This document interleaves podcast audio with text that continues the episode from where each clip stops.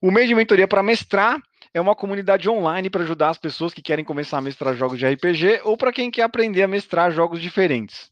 Essa primeira temporada do programa foi adaptada a partir do New Game Master Month e reuniu mais de 250 pessoas interessadas. A gente tem uma newsletter semanal que está no finzinho, estamos no último dispare amanhã, e canais no Telegram e no Discord para a gente bater papo e tirar dúvidas. Esse papo que você vai escutar é uma das nossas conversas por voz com a comunidade.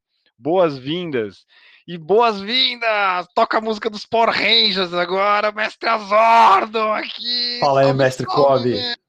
cara, que satisfação gigantesca, descomunal, multiversica ter você nesse podcast aqui, cara. Faça suas Nada, honras. Eu... Aí, prazer é todo meu. Obrigado pelo convite, né? Bom que a gente conseguiu conciliar as agendas. E estamos na área aí, cara. Estamos na área para debater, para conversar, para falar, para dividir experiência, para ouvir, para aprender. É nós. Eu já tava com saudade de você, mano. Tava falando pra você. A última vez que a gente se falou foi em 2017, tá cara. Tá nada, tá fazendo média comigo. Anos, bicho, que a gente não, não trocava ideia, não conversava, cara. Que absurdo, eu fiquei pensando aqui. Cara, Aliás, fazer cinco anos. É verdade, cara.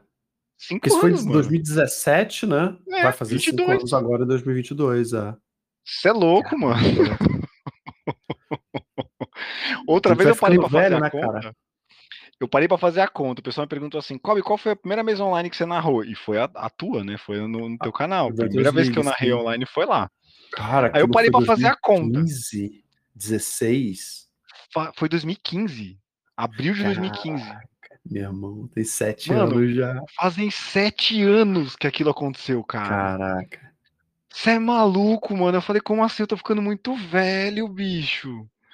Que isso? Bom, Digamos que a pessoa dormiu debaixo de uma pedra nos últimos 10 anos, porque você, deu, você, tem, o, você tem o rolo dado há uns 10 anos já, né?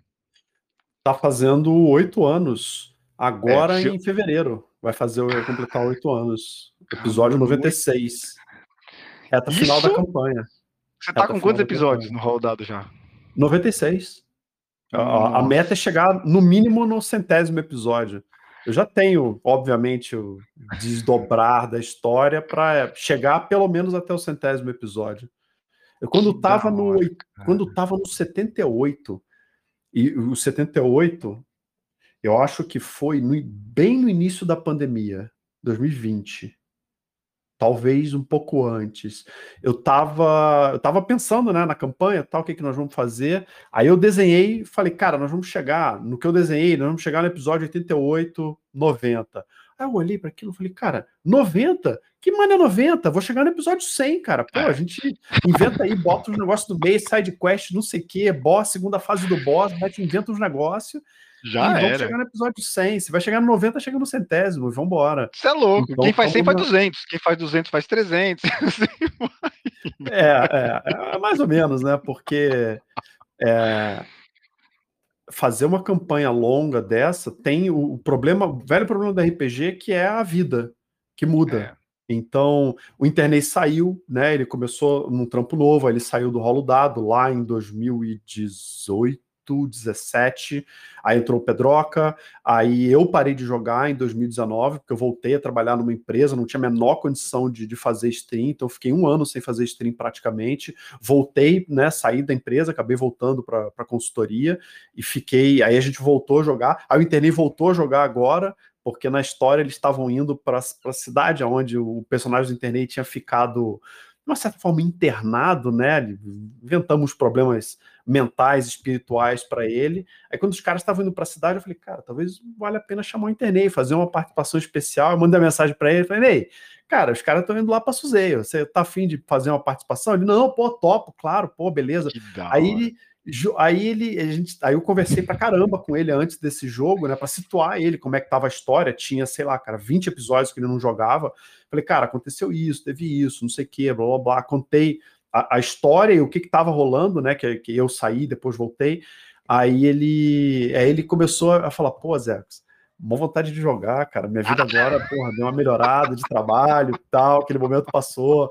Pô, se tiver a chance, eu falei, cara, tu é cadeira uhum. cativa aqui, se tu quiser voltar, já é, é tu. E aí ele voltou.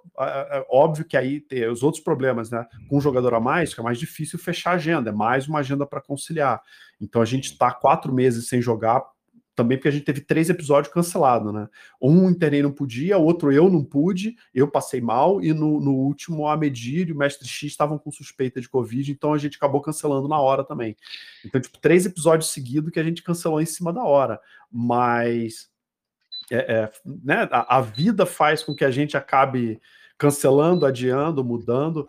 Então tem esse desafio, né? Não é só o, o, o, jogo em si, a campanha, mas é a gente também conciliar com as outras coisas da vida. Mas estamos indo aí, cara. A ideia é esse primeiro semestre a gente terminar o rolo dado.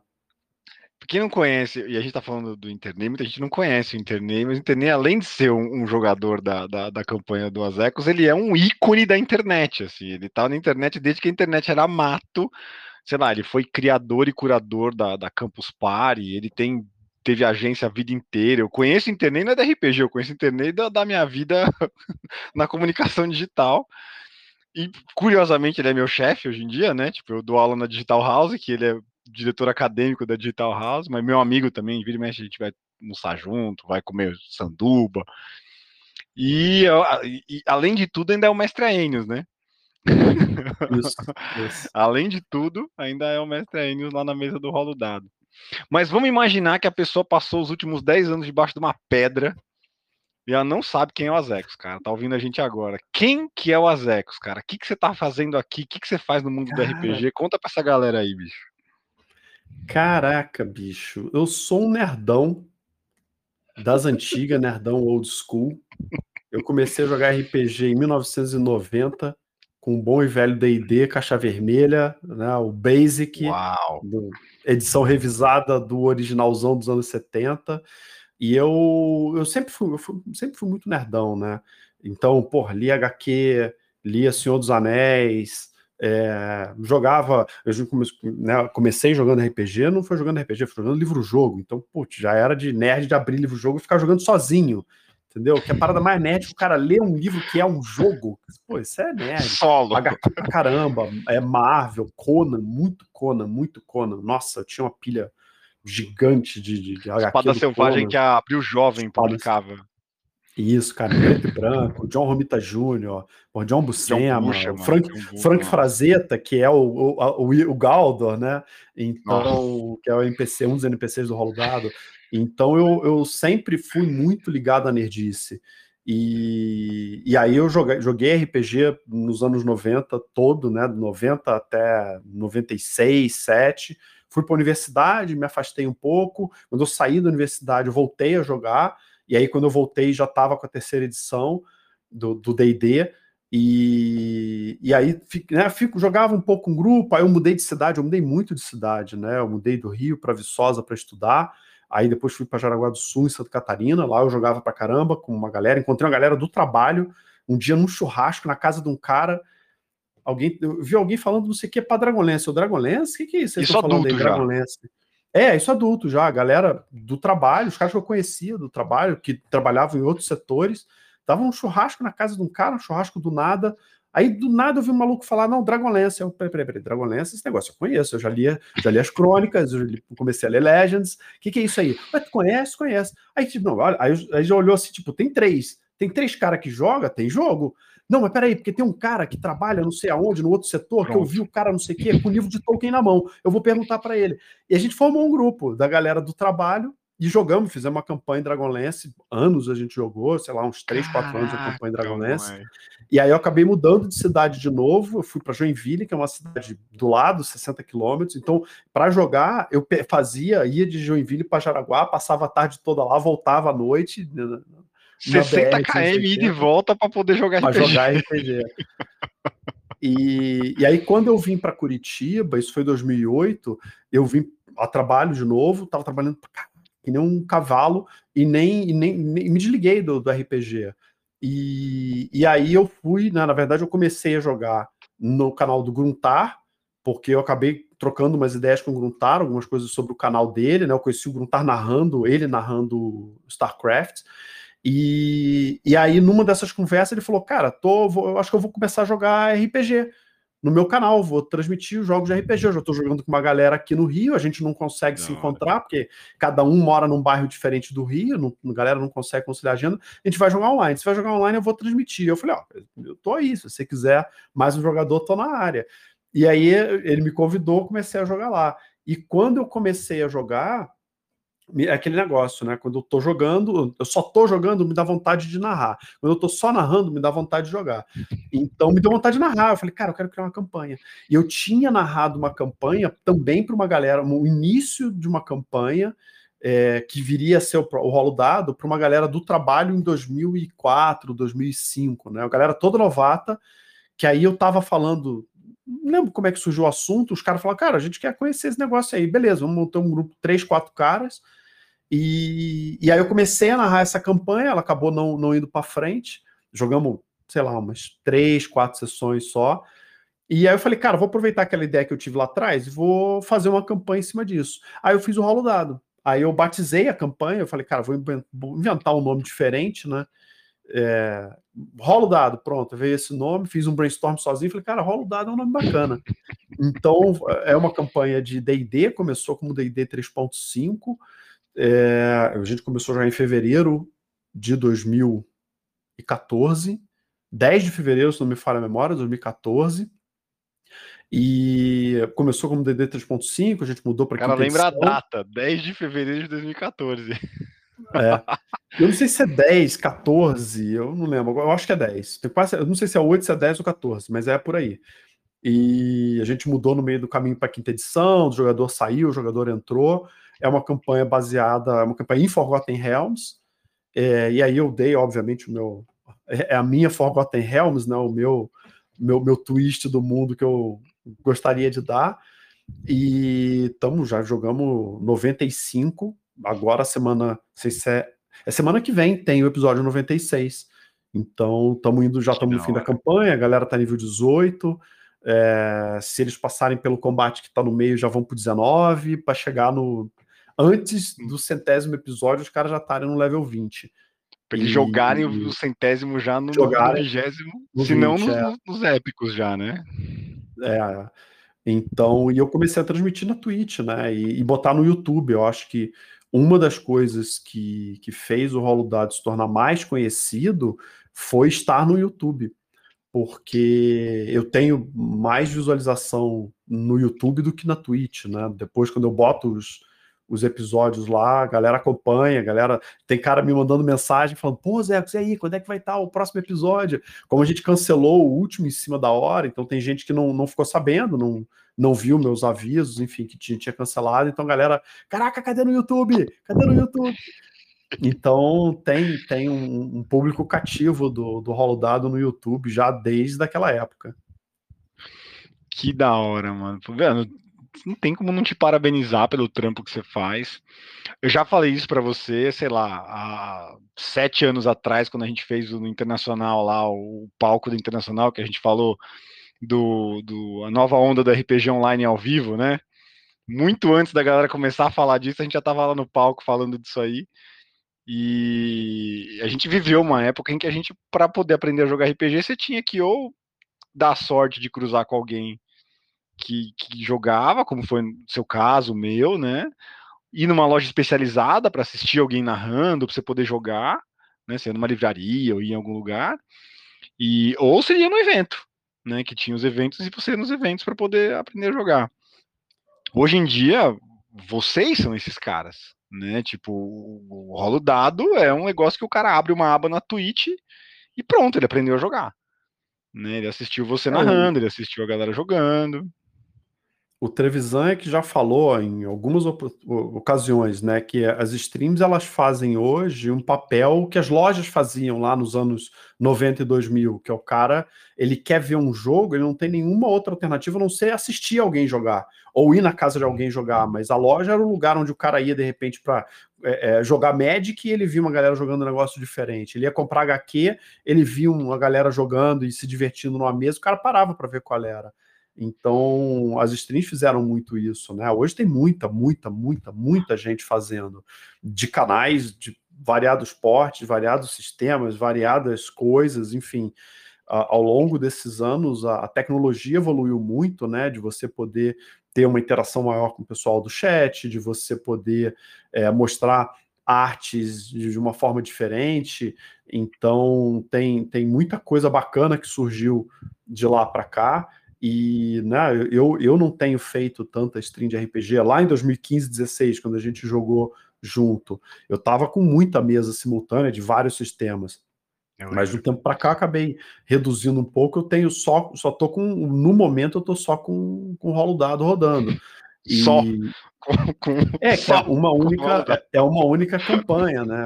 É, é um único grupo e a gente está um bom tempo sem jogar porque a gente acabou tendo que cancelar os últimos três jogos em cima da hora por problemas diversos.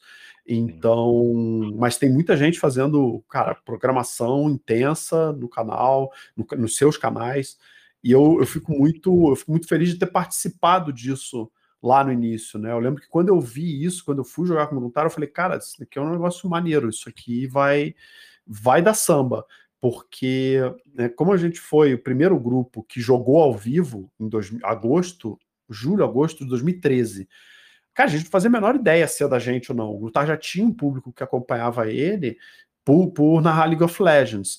Então, cara, muita gente, muita gente que começou a assistir o Gruntar não fazia a menor ideia. Hoje ainda tem.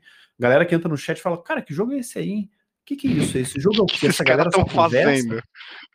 Mas hoje é muito menos, cara. Naquela época era muita gente que entrava e falava, cara, que jogo é esse aí, cara? Como é que joga esse troço? Aonde que começa a jogar? Como é que eu faço para arrumar um grupo? Então, a gente não achava que ia dar público e o público se interessou pra caramba. Porque no final, assim, é, é hoje a gente sabe, né? Cara, RPG é uma história. Cara, todo mundo gosta de é. boas histórias sabe? Então é uma história contada é, ao vivo, coletivamente, aonde você não sabe o, o, resultado do que vai sair de uma cena, de uma narração. De vez em quando tem um componente uh, de, de, dado, né, aleatório. Tem vezes que é uma boa sacada do jogador, uma mancada do jogador numa, num diálogo e muda completamente o rumo da história. Então isso faz o público ficar pilhado, como é que qual é o desenrolar dessa, desse combate, dessa cena, desse diálogo. Então, hoje é previsível. A gente olha para trás e fala, pô, é claro que não tinha como não, como não gerar interesse, porque se são boas histórias, as pessoas gostam de boas histórias. Mas a gente não sabia disso. E, e a gente, de certa forma, acabou influenciando muita gente a começar a jogar e a começar a transmitir os seus jogos. Então, pô, tem um monte de gente que eu vejo hoje com seus canais e galera que está com canal ativo, profissional, fazendo é tudo que streamer faz, né? Que é meta de subscriber, é sorteio, é não sei o quê, é canal no Discord, é canal no Telegram. Galera que começou assistindo a gente, que eu lembro desses caras no, no, no chat dos nossos streams, dos nossos jogos, e o cara se empolgou, se inspirou e montou o próprio canal e, e tá lá, tá tocando o canal firme. Que da hora, bicho. É muito louco isso, né? Você imaginar que, de alguma forma, isso é uma coisa que eu sentia muito nos eventos, né? Que a gente fazia os eventos, aqueles eventos titânicos, gigantescos aqui, que a gente aqueles internacional, 200, 400 mesas ao mesmo tempo. E a gente às vezes parava no final do evento, assim, descansava, sentava a cabeça que eu tava carregando mesa, falava assim, cara, já pensou quanta gente aprendeu a jogar RPG aqui hoje? Só que era uma vez por ano. Vocês fazem isso, tipo, sei lá, uma vez por mês, tá ligado? Então, não, muito mais, muito é mais. É inimaginável quantas pessoas não. Como isso não se disseminou através da, do trabalho de vocês. Então, assim, se não, tem hoje tem ideia, RPG né? por conta disso, né? Você tem uma ideia, né? O Gruntar tem uma iniciativa no canal dele que veio da comunidade dele. Então, o, o Gruntar ele é, começou a criar um mundo na live dele, falou, vou criar um cenário. Começou a criar um cenário e, e, e a comunidade se organizou para ele poder narrar para ele ter um cenário dele para ele poder narrar. Ao invés de pegar um cenário pronto, ele falou, cara, quero criar o meu cenário, vou criar aqui na stream, tô gerando conteúdo, tô falando sobre RPG, pegando os impulsos da galera do chat, a galera vai construindo junto, eu vou criar esse mundo. E a comunidade se organizou para fazer uma espécie de MMO no, nesse mundo. Então eles se organizaram é, com alguns mestres iniciais, começaram a mestrar jogos dentro desse mundo e as histórias se cruzam. Então tem uma tipo uma reunião dos mestres para alinhar a pauta. Ó, essa temporada vai ser o seguinte: o que está acontecendo é isso, é isso, é isso, é isso. Então isso permeia todos os jogos. Depois os caras voltam, se reúnem, juntam. Próxima temporada, né? Então tem um nível e eles fizeram um trabalho muito parecido com o que vocês fizeram com, com a Role Players na época, que é, é ensinar gente nova a narrar porque como, como e isso era para a galera da comunidade do Gruntar. Então eles se organizaram e falaram: olha, quem é assinante do Gruntar no canal dele pode jogar nesse grupo. Ou seja, para você jogar no clã do Machado, o cara tinha que ser assinante do Gruntar. A maneira que a galera. É, é, e, porque tem a integração com o Discord, né? O cara que é assinante consegue acesso direto ao canal do, do Gruntar no Discord. Então, até para facilitar, se você assina o canal dele, você pode entrar e jogar. É uma mesa por semana que o cara pode jogar, tem um certo limite também para não virar bagunça. E, mas aí começou a aparecer, obviamente, mais jogador do que narrador. Eles falaram, cara, a gente tem que treinar mestre. Então eles começaram a desenvolver novos narradores que vinham da comunidade. Isso é uma parada que o Gruntar teve muito pouca interferência nisso. A galera se organizou e quis fazer, porque quis aproveitar o mundo, porque quis apoiar o Gruntar. E, cara, virou uma iniciativa com mais de 100 pessoas, né, entre mestres e narradores que frequentemente se juntam e jogam e se organizam. E... É, é jogo organizado, bicho. É jogo organizado. É jogo organizado. É jogo organizado. É, é jogo organizado. Igualzinho com, Adventures com regra... League, igualzinho Pathfinder Isso. Society. Com regra para dar item mágico, então, tipo, ah, não pode dar mais do que tantos itens mágicos. Para nível 1 tem uma tabelinha dizendo que você só pode dar isso. É igual ao jogo organizado. Eles se inspiraram é. em Adventure Leagues e, e outros jogos, jogos organizados. Pathfinder Society. Isso é um negócio que veio da comunidade, cara. Veio da que comunidade. Louco, Os caras se organizaram. Ninguém falou, pô, quero criar esse negócio. Tipo, dois, três caras juntaram, cara, vamos fazer esse negócio? Vamos. Galera no chat, provavelmente foi assim. No chat do Gruntar, enquanto ele estava criando o mundo, a galera se organizou, vamos marcar, vamos marcar, e foi. Então, isso é muito maneiro, né, cara? A gente poder, é, de uma forma indireta, porque não era o objetivo inicial de ninguém, mas de uma forma indireta, ter influenciado pessoas a começar a jogar a começar a narrar, a se organizar entre si para é, é, trazer gente nova para a comunidade, né? Eles tinham uma, um, uma espécie de tutorial para o cara que nunca jogou, porque o que acontecia no, no canal Guntar era o cara via é, o, jogo, sabia que aquela galera tava lá jogando, era assinante do Gruntar, falava, cara, é que, eu não sei jogar, como é que eu faço? Cara, cola com a gente, tem um vídeo, tem não sei o quê, tem um manualzinho que a gente escreveu para você começar a jogar. Aí você vai colar numa mesa, aí já te direcionava para algum narrador que tinha um pouco mais de didática com gente iniciante, e, cara, você começa a jogar. Então, é, o cara tá na Twitch, ele entra para ver League of Legends, ele vê um RPG, ele se interessa, não sei o que, começa a jogar, e daqui a pouco esse cara tá narrando. Então, é, né, é espalhar a palavra do RPG mesmo no Brasil inteiro.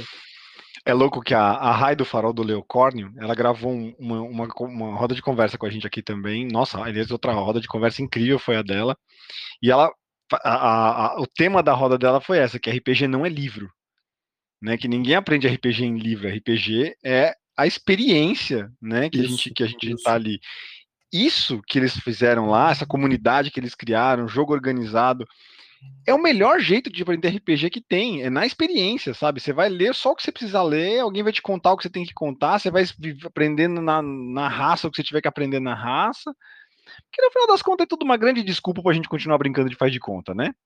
É Depois é de grande. É e, e, se encontrar para bater papo e contar história e brincar de faz de conta. É, fazer amigos, uma, inventar umas paradas. Uma definição não lembro nem em qual contexto que era, né? É tipo aprender a nadar. Você pode ler 50 livros sobre aprender a nadar, mas enquanto você não cai na piscina e não começa a nadar, você não vai aprender a nadar. RPG é assim, você pode ler todos os livros, o livro completo. É uma pergunta que a gente recebe com muita frequência. Cara, o que, que eu tenho que ler para começar a jogar?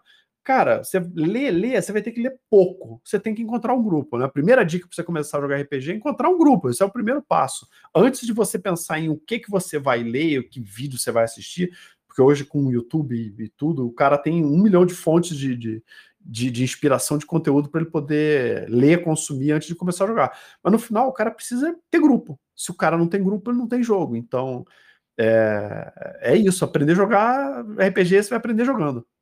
Cara, e é muito louco porque, não sei, eu também comecei um pouco depois de você, eu acho, comecei em 93. Então, o meu jeito de aprender, eu ainda sou o cara que pega o livro, né? Eu tô lendo, tô lendo rastro agora. Então, tô, tô, pego o livro e, e leio o livro. Eu sempre fui assim, mas nos últimos anos, eu reaprendi a aprender RPG. Tipo, eu pego o livro, dou uma folheada, não fico lendo tudo, não.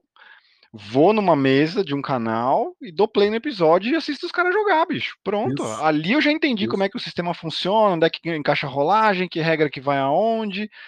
Cara, aprender RPG muito mais rápido hoje em dia desse jeito, sabe, do que eu aprendi antes. E outra, de um jeito mais dinâmico, vendo as pessoas jogarem. Às vezes escuta um podcast Isso. ou um. Aqui, mesmo brasileiro, o pessoal que, que faz aqui no Brasil é muito bacana o, os jogos que a gente tem, os canais que a gente tem. Eu gosto de escutar às vezes os gringos, porque alguns jogos é legal você pegar a galera de fora para ver a diferença de estilo e tal, mas aqui no Brasil já tem de tudo. Qualquer jogo que você pegar, sei lá, vai numa estante de uma livraria, tira um livro, você procura no, no, no Twitch, na Twitch ou no, no YouTube, você encontra a galera jogando pra você ver, pra você aprender. Cara, acho muito difícil que tenha algum sistema que não tenha sido coberto por algum canal, porque, cara, é muito canal, é muito canal, é muita muito. gente fazendo. Então, o, que acontece é que tem muito canal pequeno que não tem visibilidade, de repente a gente nem sabe que o cara existe, não conhece, não está no circuito, a gente não está antenado em tudo. Mas se você for procurar no YouTube, principalmente, você vai achar, cara. Não, não, não, imagino que você vai ver alguma coisa na gringa que você não vai ter um conteúdo brasileiro, mas eu concordo contigo, é, é legal ver os caras de outro, de outro país jogando, porque é outra vibe, né? São outras, outras culturas, né? Porque, ah, não, os caras, esses caras moram nos Estados Unidos. Caraca, maluco, os Estados Unidos é um país gigante, igual o Brasil. É. Tipo, o estilo do cara que joga em Curitiba é diferente do estilo que o cara que joga em São Paulo, que joga em Fortaleza, que joga em Manaus. É... É, às vezes você pega o autor jogando, sabe? Você pega o autor narrando, o cara que inventou o jogo Isso. narrando. E não precisa ser gringo, às vezes nacional. Você vê o pessoal que narrou, se o cara quer jogar Tormenta, cara, vai lá assistir a galera que inventou o sistema, tem uma stream dos caras dos cara que inventaram o cenário e o sistema tá lá. Aliás, falando em inventar cenário, Deixa eu entrar na minha pauta aqui, porque tem um monte de perguntas da comunidade que se a gente não responder, eu vou, eu vou, eu vou apanhar. Manda bala. Mas você tá com uma camiseta bonitona aí que a gente não falou dela ainda, né? Pet, rapaz. Falou Pet do rolo dado. falou e tal. Vamos falar dessa camiseta aí, bicho. Cara... Porque a galera me perguntou o seguinte: falaram assim, ó, pediram para fazer duas perguntas para você, que eu já sei que uma delas vai ser a resposta, vai estar na tua camiseta aí. A primeira é: qual que era o teu sistema preferido depois do DD? E qual que era o teu cenário preferido depois do, depois do Forgotten Realms? E não vale o Pact of Dragons. Cara... então, primeiro conta, o que, que é o Pact of Dragons?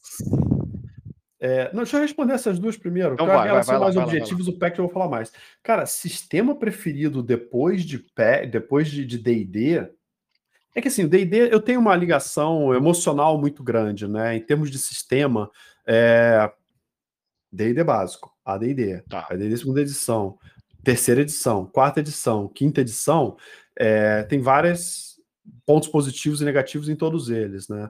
É um sistema que tem algumas é, coisas boas, tem muita coisa que pode melhorar, que pode desenvolver, tem uma proposta, eu gosto do D&D quinta. Nem sei se é o meu preferido em termos de eu ia sistema, perguntar isso, se, mecânica, se a quinta edição tal, era o seu favorito mesmo. É, não, mas aí é que tem, tem ah, eu vou falar, pô, é o AD&D, porque o AD&D é o que eu joguei lá, foi o primeiro sistema. Cara, mas porra, AD&D é um sisteminha, pô, sabe, é truncadinho em termo, em, em, game design. Então, mas eu tenho um componente emocional que eu não consigo olhar para qual é o teu sistema que você mais gosta. Cara, D&D, porque eu tenho milhares de horas de D&D nas costas. É, então, então, tipo, D&D para mim é o Orconcourt, né? Mas eu gosto, por exemplo, que, que é um que eu gosto, caralho, fiasco. Gosto pra caraca de fiasco. Eu acho brilhante, brilhante o sistema, cara. Eu tenho aqui. Tá aqui o bichinho. Tá por aqui. Um cantinho aqui, ele tá aqui. Tá aqui o meu tá aqui tá aqui. cantinho dele aqui, ó. Ah, ele aqui, ó. Ah, o cara, fiascão eu, lá. É. Fiasco é brilhante, cara. É brilhante. Ele é simples, objetivo, divertido ao extremo. É, é muito, muito, muito maneiro. Mas o outro super moderno, gosto, né? Super, super moderno. moderno. super, cara, é, é colaborativo, é improviso pra caraca. Eu falo que Fiasco é um, é um, jogo que cansa, é um sistema que cansa mentalmente, porque se você se é. propõe a jogar bem, você tem que estar muito ligado no jogo. É diferente de um D&D, por exemplo, ou um D20 qualquer, que você tá no combate. Aí você tem cinco jogadores, aí você agiu Cara, tem cinco caras para agir, quatro jogadores mais o narrador. Aí você pode dar uma desligada, tu, tu pode dar uma, tua mente pode dar uma, uma viajada. Fiasco não, se tu tá querendo jogar bem, mesmo quando você não tá jogando aquela cena, quando você não está é, é, é, resolvendo, né, ou narrando aquela cena, dirigindo ou resolvendo a cena, você tem que estar tá ligado no que está acontecendo para na próxima cena você poder aproveitar aquele troço. Então você tem que estar tá ligado o tempo todo. É um jogo de muito para jogar bem, né, para fazer uma história maneira. Então você tem que estar tá muito focado. Isso cansa mentalmente. É um exercício de cansaço mental bem interessante. Mas é maneiro, é maneiríssimo. Mas eu gosto, por exemplo, eu gosto do Rastros que você mostrou porque eu, eu gosto muito do, do, do, da maneira como ele permite que você investigue sem você precisar ficar rolando dado o tempo todo.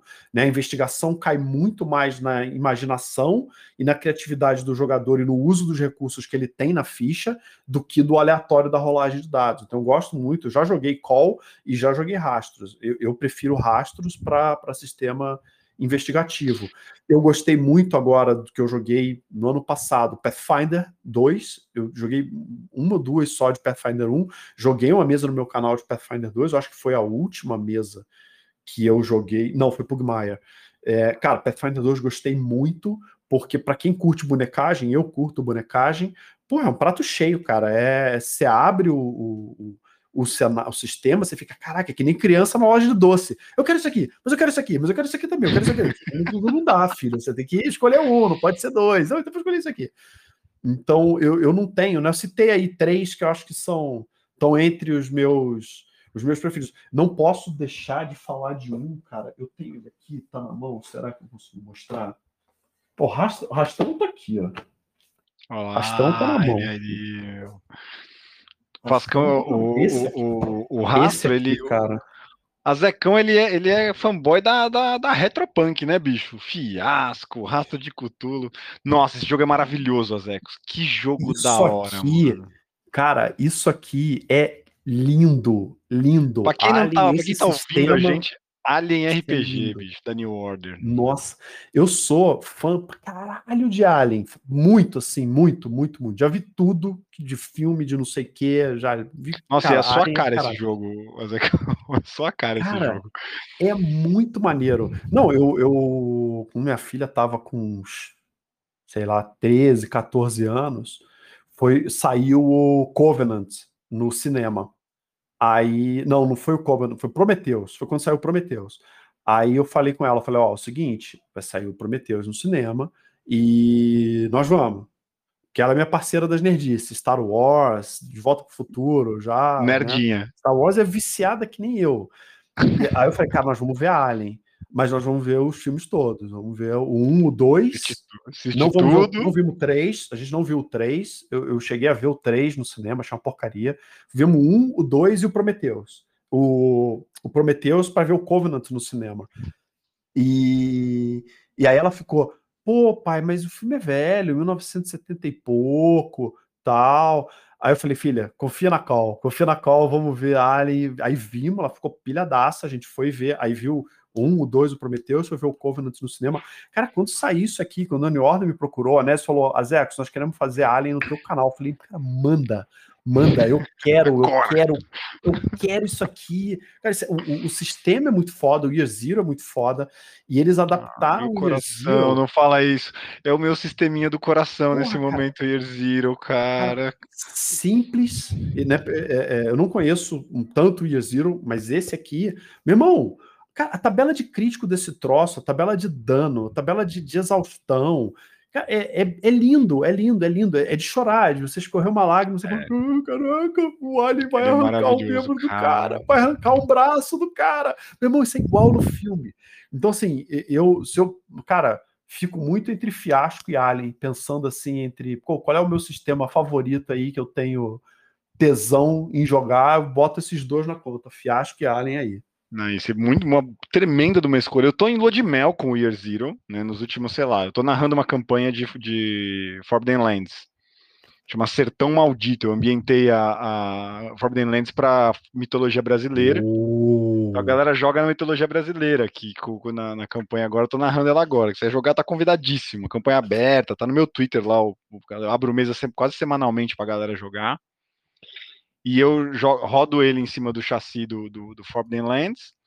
Mas, bicho, joguei Forbidden, joguei Tales from the Loop, joguei. O, o, Márcio que me, me apaixonou pelo Year Zero quando joguei o Mutant ano zero. É, o The One Ring Second Edition é construído em cima do Year Zero também. Joguei uma, uma aventura maravilhoso, maravilhoso. Trouxeram tudo que tinha de bom da primeira edição do The One Ring e colocaram mais coisa boa em cima, limparam, o sistema ficou lindo, redondo. O Simbarum, não sei se você jogou o Simbarum. Não. Simbarum é Year Zero também, é Dark Fantasy, do jeito que você gosta. Se você for de Diablo que nem eu, mano, o livro é, vale só pela arte, ó. Lindíssimo. Oh. Não, e o jogo é redondo, liso, a história é maravilhosa. Esse jogo é lindo também. Tudo Year Zero.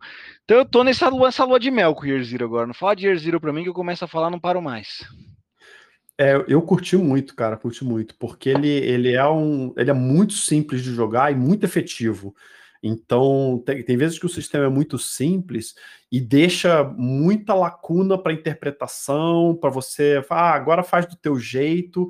Então, ele, ele consegue um equilíbrio entre precisão de sistema, mas ao mesmo tempo simplicidade, para você não ficar olhando 500 coisas, sabe? Tem que, ah, essa regra assim, assim, assim, cara.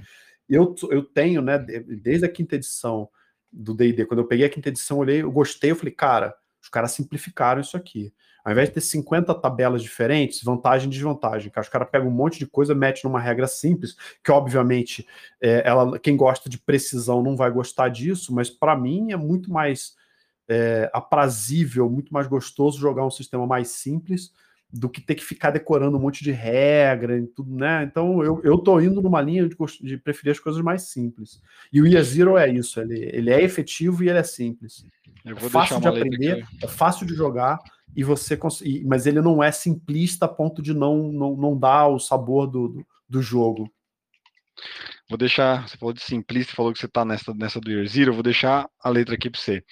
Final de semana agora vai ter o Verão da Lata, que é o evento da galera do Brainstorm RPG, também aberto, um monte de mesa da hora, o pessoal do RPG Planet vai mestrar, eu vou mestrar, o Bob vai mestrar, a Júlio vai mestrar, a Torre Dragão vai mestrar, tem um monte de gente do SR que vai mestrar.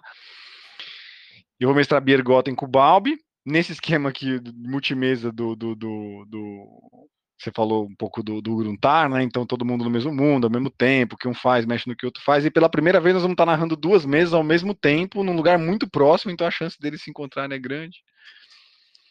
E aí, eu, uma outra mesa que eu vou mestrar com a galera da, da comunidade aqui, nem sabem disso ainda, vão descobrir junto com o nosso podcast aqui, que é a última surpresa do programa é que a gente vai fazer uma, uma mesa tripla. Eu e, as, eu e duas das coordenadoras, a Júlia e a Dani.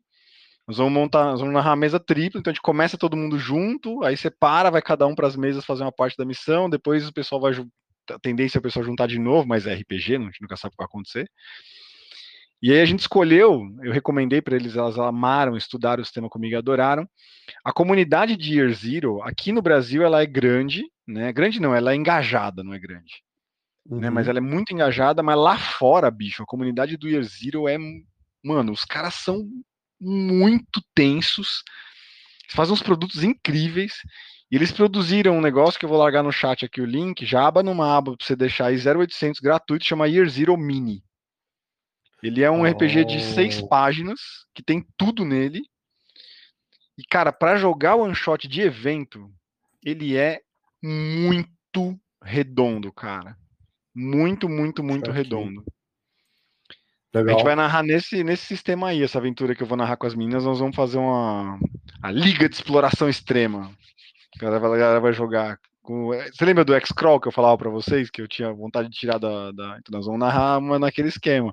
As masmorras Massa. viraram. Exploração de masmorra virou um esporte radical, televisão e tal, e a galera vai estar tá na final do campeonato multidimensional. Caraca. Legal pra caramba. Mas você falou que ia falar do Pact e não falou, mano. Vamos falar do Pact agora. É, tem um cenário, né? Qual é o Ai, meu cenário? cenário mano. É Dragonlance. É, é Dragonlance. Favorito? Não, não é Forgotten. É Dragonlance. É Dragonlance. Caraca, mano. Sim, sim. Porque Forgotten, eu, eu jogava né, AD&D em Forgotten. Então eu tinha um grupo que eu jogava e eu tinha um grupo que eu narrava no Rio. Né? Era tipo, eu jogava com a galera da escola e eu narrava pra galera da minha rua. E então eu comecei a jogar em Forgotten, porque o narrador tinha comprado o livro de Forgotten. Eu, quando fui narrar, eu falei, cara, eu vou também narrar, porque eu já conheço alguma coisa do mundo. Aí eu acabei comprando coisa de Forgotten. Então, assim, eu conheço é, bastante, porque eu narrava daquela época, mas eu, em termos de cenário, eu prefiro Dragonlance. É, eu joguei muito menos em Dragonlance do que, do que Forgotten. Mas porque, cara, para mim as crônicas de Dragonlance é uma parada muito entranhada na minha formação como jogador. Eu, né, é, cara, eu li isso na época que eu narrava RPG, que eu jogava e narrava quando era adolescente. A história é muito maneira, os personagens são muito maneiros. É, eu acho melhor do que muita coisa que eu já li de, de, de, fantasia medieval por aí. E ele e tem um apelo que é ele, quando ele foi escrito, eles se valiam das regras do AD&D para descrever coisas no, no, no, livro. Então, pô, no início, primeiro capítulo do, do de Dragonlance, né, do, do outono, é, eles estão fugindo de uns goblins, eles entram num barco, estão no meio de uma, de uma lagoa. E os goblins tudo com arco na beira do lago. Você fala, cara, ferrou, galera, tudo level 1, tem um monte de goblin, como é que vai fazer? Cara, o Racing levanta, quando o Racing levanta, a galera, não, não, não levanta, não. Tipo, me larga aqui, só me segura. Me Aí descreve, ele, ele bota a mão numa bolsa, pega areia, ele bota a mão numa outra bolsa, tira a pétala de rosa. Eu comecei a pular na cadeira lendo aquilo, porque eram os componentes mágicos do Sleep. Então eu olhei esse troço e falei, cara, ele vai questão de tipo, a, a, minha felicidade de antecipar o que, que ele ia é. fazer. Eu, caraca, meu irmão, Muito que louco, maneiro isso. E aí ele diz, e a descrição é foda, porque ele mistura os dois componentes, fala as palavras mágicas e descreve ele fazendo um arco em direção à borda do lago. E à medida que a mão dele vai passando, os goblins vão caindo um a um. Porra, isso é. Eu fico arrepiado de lembrar desse troço. Então, eu tenho esse apelo emocional com, com o Dragonlance, porque foi, a experiência de ler foi muito foda, me ajudou muito enquanto narrador, enquanto jogador, e eu gosto pra caramba do, do cenário. Tanto é quando eu joguei essa campanha em, em Dragonlance, é, eu tava que nem criança na, na, na loja de doce. O que, que, você vai fazer? Cara, eu falei, cara, eu vou, vou pegar é, é, eu fiz uma, meu primeiro personagem dessa campanha foi uma elfa feiticeira, porque eu nunca tinha jogado de personagem feminino, nunca tinha jogado de elfo, e feiticeira era uma classe nova da terceira edição. Eu falei, cara, eu quero pegar tudo novo. Aí no meio da campanha, a gente meio que encheu o saco dos personagens, o mestre falou, cara, vamos fazer personagem novo? Vamos. O que, que você quer fazer? Eu falei, caraca, meu irmão, Cavaleiro de Solâmnia. Quero Sabia jogar de Cavaleiro de Solâmnia. Eu ia perguntar isso, eu ia falar, Ordem da Rosa, certeza claro, que ele é um, um solâmico. Não, Cavaleiro, pô, o, o, o... Sir Cedric Stormrider, tipo, Lof good, good, good, good, Lof, Lof, Lof, Lof, Lof, good, good, good, good, good, good. Tipo, né? Pô, difícil jogar com o cara Lof good. Mano. Não, e tudo a ver, é... não sei se você enxerga, né? Mas, e tudo a ver com Alien, né? Porque Alien se joga de fuzileiro. Tipo, que a coisa. A, é o, a, cavalaria espacial são os fuzileiros. Naquele, naquele cenário, é. Eu falei, cara, certeza isso. que ele joga de Solâmico em, em Dragonlance. Então, é, é, eu curto muito, cara. Em termos de cenário, é, é Dragonlance na veia. Assim, eu gosto muito de Dark Sun, muito. Joguei uma campanha com uma galera, campanha, campanha completa. Eu joguei um bocado com uma galera no Rio, em Dark Sun. E, e, joguei, né, com Pedroca narrando no Mares de Sol e Sangue, acho foda pra caramba Dark Sun, mas o, é o lado emocional de curtir, de curtir Dragonlance. E aí tem isso, né, quando a gente estava falando do Pact, né, quando o, o Boi trouxe a ideia, porque o Boi foi o cara que idealizou esse negócio, ele me procurou falou, pô Zé, eu cara, eu tenho uma ideia de escrever um cenário de quinta edição, eu tô vendo que não tem cenário brasileiro, tô vendo que tem uma galera lá fora que tá fazendo, tem umas ideias bacanas aqui, e, pô, um cara que já tá fazendo stream aí é um cara que pode contribuir para escrita, né, para criação, mas também contribui na, na, divulgação e tudo mais. Eu falei, cara, vamos nessa. A gente acabou depois trazendo o Gruntari, trazendo o Beholder, porque a gente queria né, mais gente no barco e gente que, que também está no meio de stream, gente que vai ajudar a divulgar e vai ajudar a criar. E uma das premissas que a gente teve no PACT, é, antes de a gente chamar de PACT, nas primeiras reuniões que a gente teve, é, a gente falou, cara, a gente, o, o, foi, se não me fala a memória, foi o Boi que falou, cara, eu queria fazer um negócio voltado para dragão. Cara, porque dragão não tem espaço. E aí, mais para frente, né, quando eu estava falando para outras pessoas sobre o Pact, a, a, a, frase que eu cunhei é que dragão, tradicionalmente no D&D, ele é muito daquele, do bicho que fica no fundo da montanha, dormindo em cima do loot, esperando o aventureiro ir lá matar ele, pegar o loot e levar embora. E a, a uma das premissas é o que aconteceria num mundo onde os dragões fossem realmente as criaturas que dessem as cartas no mundo e que outras raças não draconianas elas fossem subalternas. Né? No, pensa num processo evolutivo de um mundo onde os dragões que são inteligentes, poderosos, blá blá blá blá blá, blá criam sociedades em torno de si é, como é que seriam as outras criaturas nesse cenário? Então, e aí tem, enfim, tem é, é, um monte de coisa, obviamente. Hoje, no, no, no, estado que o mundo está hoje, já não é mais assim. O pacto é, dos dragões, o Pact of Dragons, ele é um pacto que, dentre outras coisas, é, uniu dragões e não dragões, dragões e não draconianos, num pacto que envolve, dentre outras coisas, cláusulas de não agressão. Ó, então beleza, a gente vai fazer esse pacto aqui, mas os dragões não podem mais ficar atacando a gente aqui de bobeira. Não, beleza. Então, né, em contrapartida de algumas coisas que os humanos e anões e elfos precisam fazer para sustentar esse pacto ao longo do tempo, porque ele foi um pacto que foi feito que precisa ser mantido na linha do tempo para evitar a destruição do mundo. É, então a gente ajuda os dragões de um jeito e os dragões de contrapartida também não se metem mais com a gente. Aí a civilização não draconiana conseguiu florescer e conseguiu atingir o status que o mundo está hoje, com reinos, com ducados, com uma certa nobreza do lado dos humanos. Mas a premissa inicial é essa: são dragões, os nossos dragões são completamente diferentes do convencional. Não é dragão vermelho, amarelo, azul, branco, é, prata, dourado, não, não, não. Os dragões eles têm. Aí é uma das vantagens né, que a gente tem no grupo é que o boi ele é biólogo de formação. Então, ele vem com umas ideias, cara. Cara, tem esse dragão aqui, e porque não sei o que, não sei o que, não sei o que, porque isso aqui, ele tem acasalamento assim, se alimenta desse jeito. Então tem não sei o que, então não sei o que, não sei o que lá. E daqui a pouco surge um dragão com características. Por exemplo, tem dragão que vive embaixo d'água, é, tem dragão elétrico, que o boi trouxe características de criaturas que geram eletricidade. E é... o boi, ele é, ele é old school também, né? Vale lembrar que o boi, é, além é. de ser, ele é da velha guarda, Isso. então ele pegou o livro dos monstros, quando a entrada do monstro tinha uma entrada ecologia do monstro. Ecologia, né? a gente isso, via a ecologia do isso. monstro e tal. Isso, isso. Nossa, e, deve ser e tem outra, né? O Boi também é um nerd old school que ele. Abraço, ele é o cara que compra RPG para ler lore. Entendeu? O cara tem tesão de ler lore de é. livro de RPG. Ele compra, como, como muitos de nós aqui compramos para colecionar, é, mas ele compra para ler lore, não para jogar. Ele não tem intenção de botar na mesa, ele tem intenção de botar na estante depois que ele leu e leu a lore toda para entender, para conhecer. Então ele é um cara que tem uma bagagem na cabeça muito grande. Então a gente está criando né, o, o Pact, a gente tem um Kickplay gratuito. É, para quem quiser baixar. Vamos deixar o link aqui, eu posso... já vou pegar o link para deixar no chat. Pode, se, tiver, se tiver fácil Beleza. aí, pode tascar no chat aí já. Eu tenho aqui, cara. Senão eu vou catar aqui no Google. Eu tenho aqui, ó, o Linktree do Pact, que aí tem tudo, cara. Tem, tem os. Né, tem os, o, o Quick Play para download, né? Que a gente tem. São umas é, artes fodas, lore, hein, A arte, né, isso foi um troço que nós, como Nerd Old School, a gente gosta caraca de, de, de arte. Então a gente foi atrás, né? A gente está investindo do próprio bolso, contratando artistas. A gente encontrou alguns artistas muito fodas, muito fodas. É, é... Puxa, tem cara, tem a Angel que fez os personagens, tem a Lo que está fazendo vários objetos, várias. É, é, tem personagem também que ela está fazendo. Uh, a Medir também chegou a fazer uma arte. Eu ia perguntar isso, a Medir tá nessa, não tá? A Medi fez uma arte pra gente do Torchad. A, a Angel fez a capa do Quick Play, a Dragonessa, Tarikor, que é NPC do mundo, né? Ela é uma das.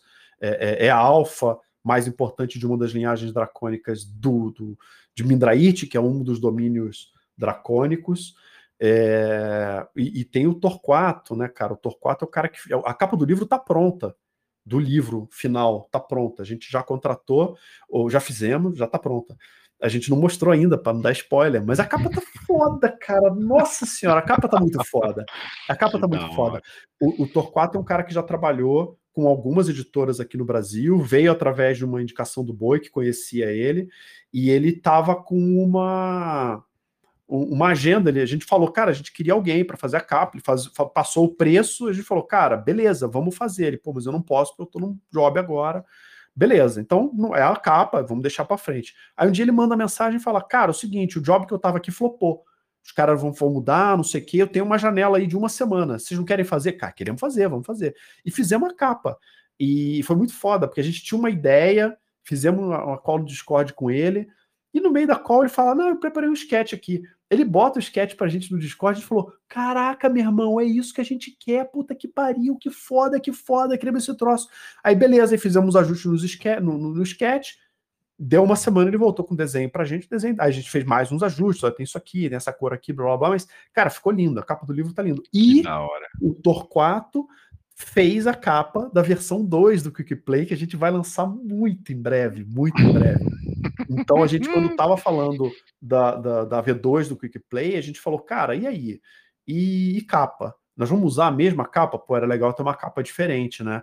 Pô, mas e aí, o que, que a gente vai fazer? Checamos com o Torquato, ele tinha agenda, pô, fez o preço camarada pra gente, cara, vamos embora, Torquato, pulando o barco aqui. E fez, fizemos a mesma coisa, a gente passou umas ideias para ele, ele montou três sketches, mostrou pra gente, escolhemos um deles, e aí ele né, trouxe a capa, demos uns ajustes, enfim, mas a capa tá muito foda, tá, muito, que tá hora, completamente mano. diferente do que a galera espera ver numa capa de um cenário chamado Pact of Dragons. Só posso dizer isso. Só posso dizer isso.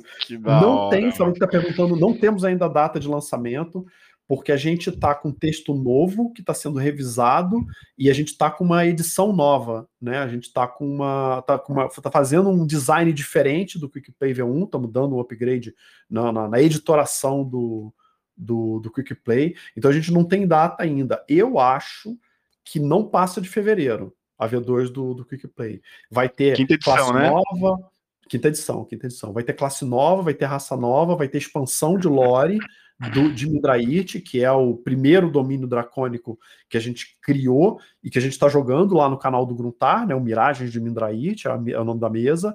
A gente vai expandir a lore de Midraite, vai trazer lore adicional de Shadrach. Shadrach é uma espécie de antagonista dos dragões, é por causa do Shadrach que o pacto foi feito. Basicamente, o pacto ele serve para evitar que os Shadrachs invadam de novo o mundo. Então, ele precisa continuamente ser ativo, se manter ativo para os Shadrachs não invadirem o mundo, mas eles encontram meios de, enfim, influenciar o mundo e, e fazer fissuras no, no espaço-tempo, na realidade, para poder entrar. Então a gente vai expandir a lore dos Shadrats também, vai ter um pouco, se não me falha a memória, de cosmologia. Então a gente vai trazer um pouco mais de lore e, e, mais de mecânica também. É provável que a gente traga algumas mecânicas que a gente já tem pronta, mecânicas novas, de loot, de crafting. Então a gente tem uma mecânica específica para criação de itens mágicos. O cara não precisa craftar item mágico, mas ele pode craftar. Lembra o Masterwork? Né, do, do da, né, da terceira edição? Isso, ele é, a gente permite que os jogadores criem coisas que vão além do convencional e que eventualmente possam até dar bônus mágico. Então é um, porque a gente queria botar os nossos itens mágicos num nível acima do convencional. A gente não vai ter, por exemplo, espada mais um.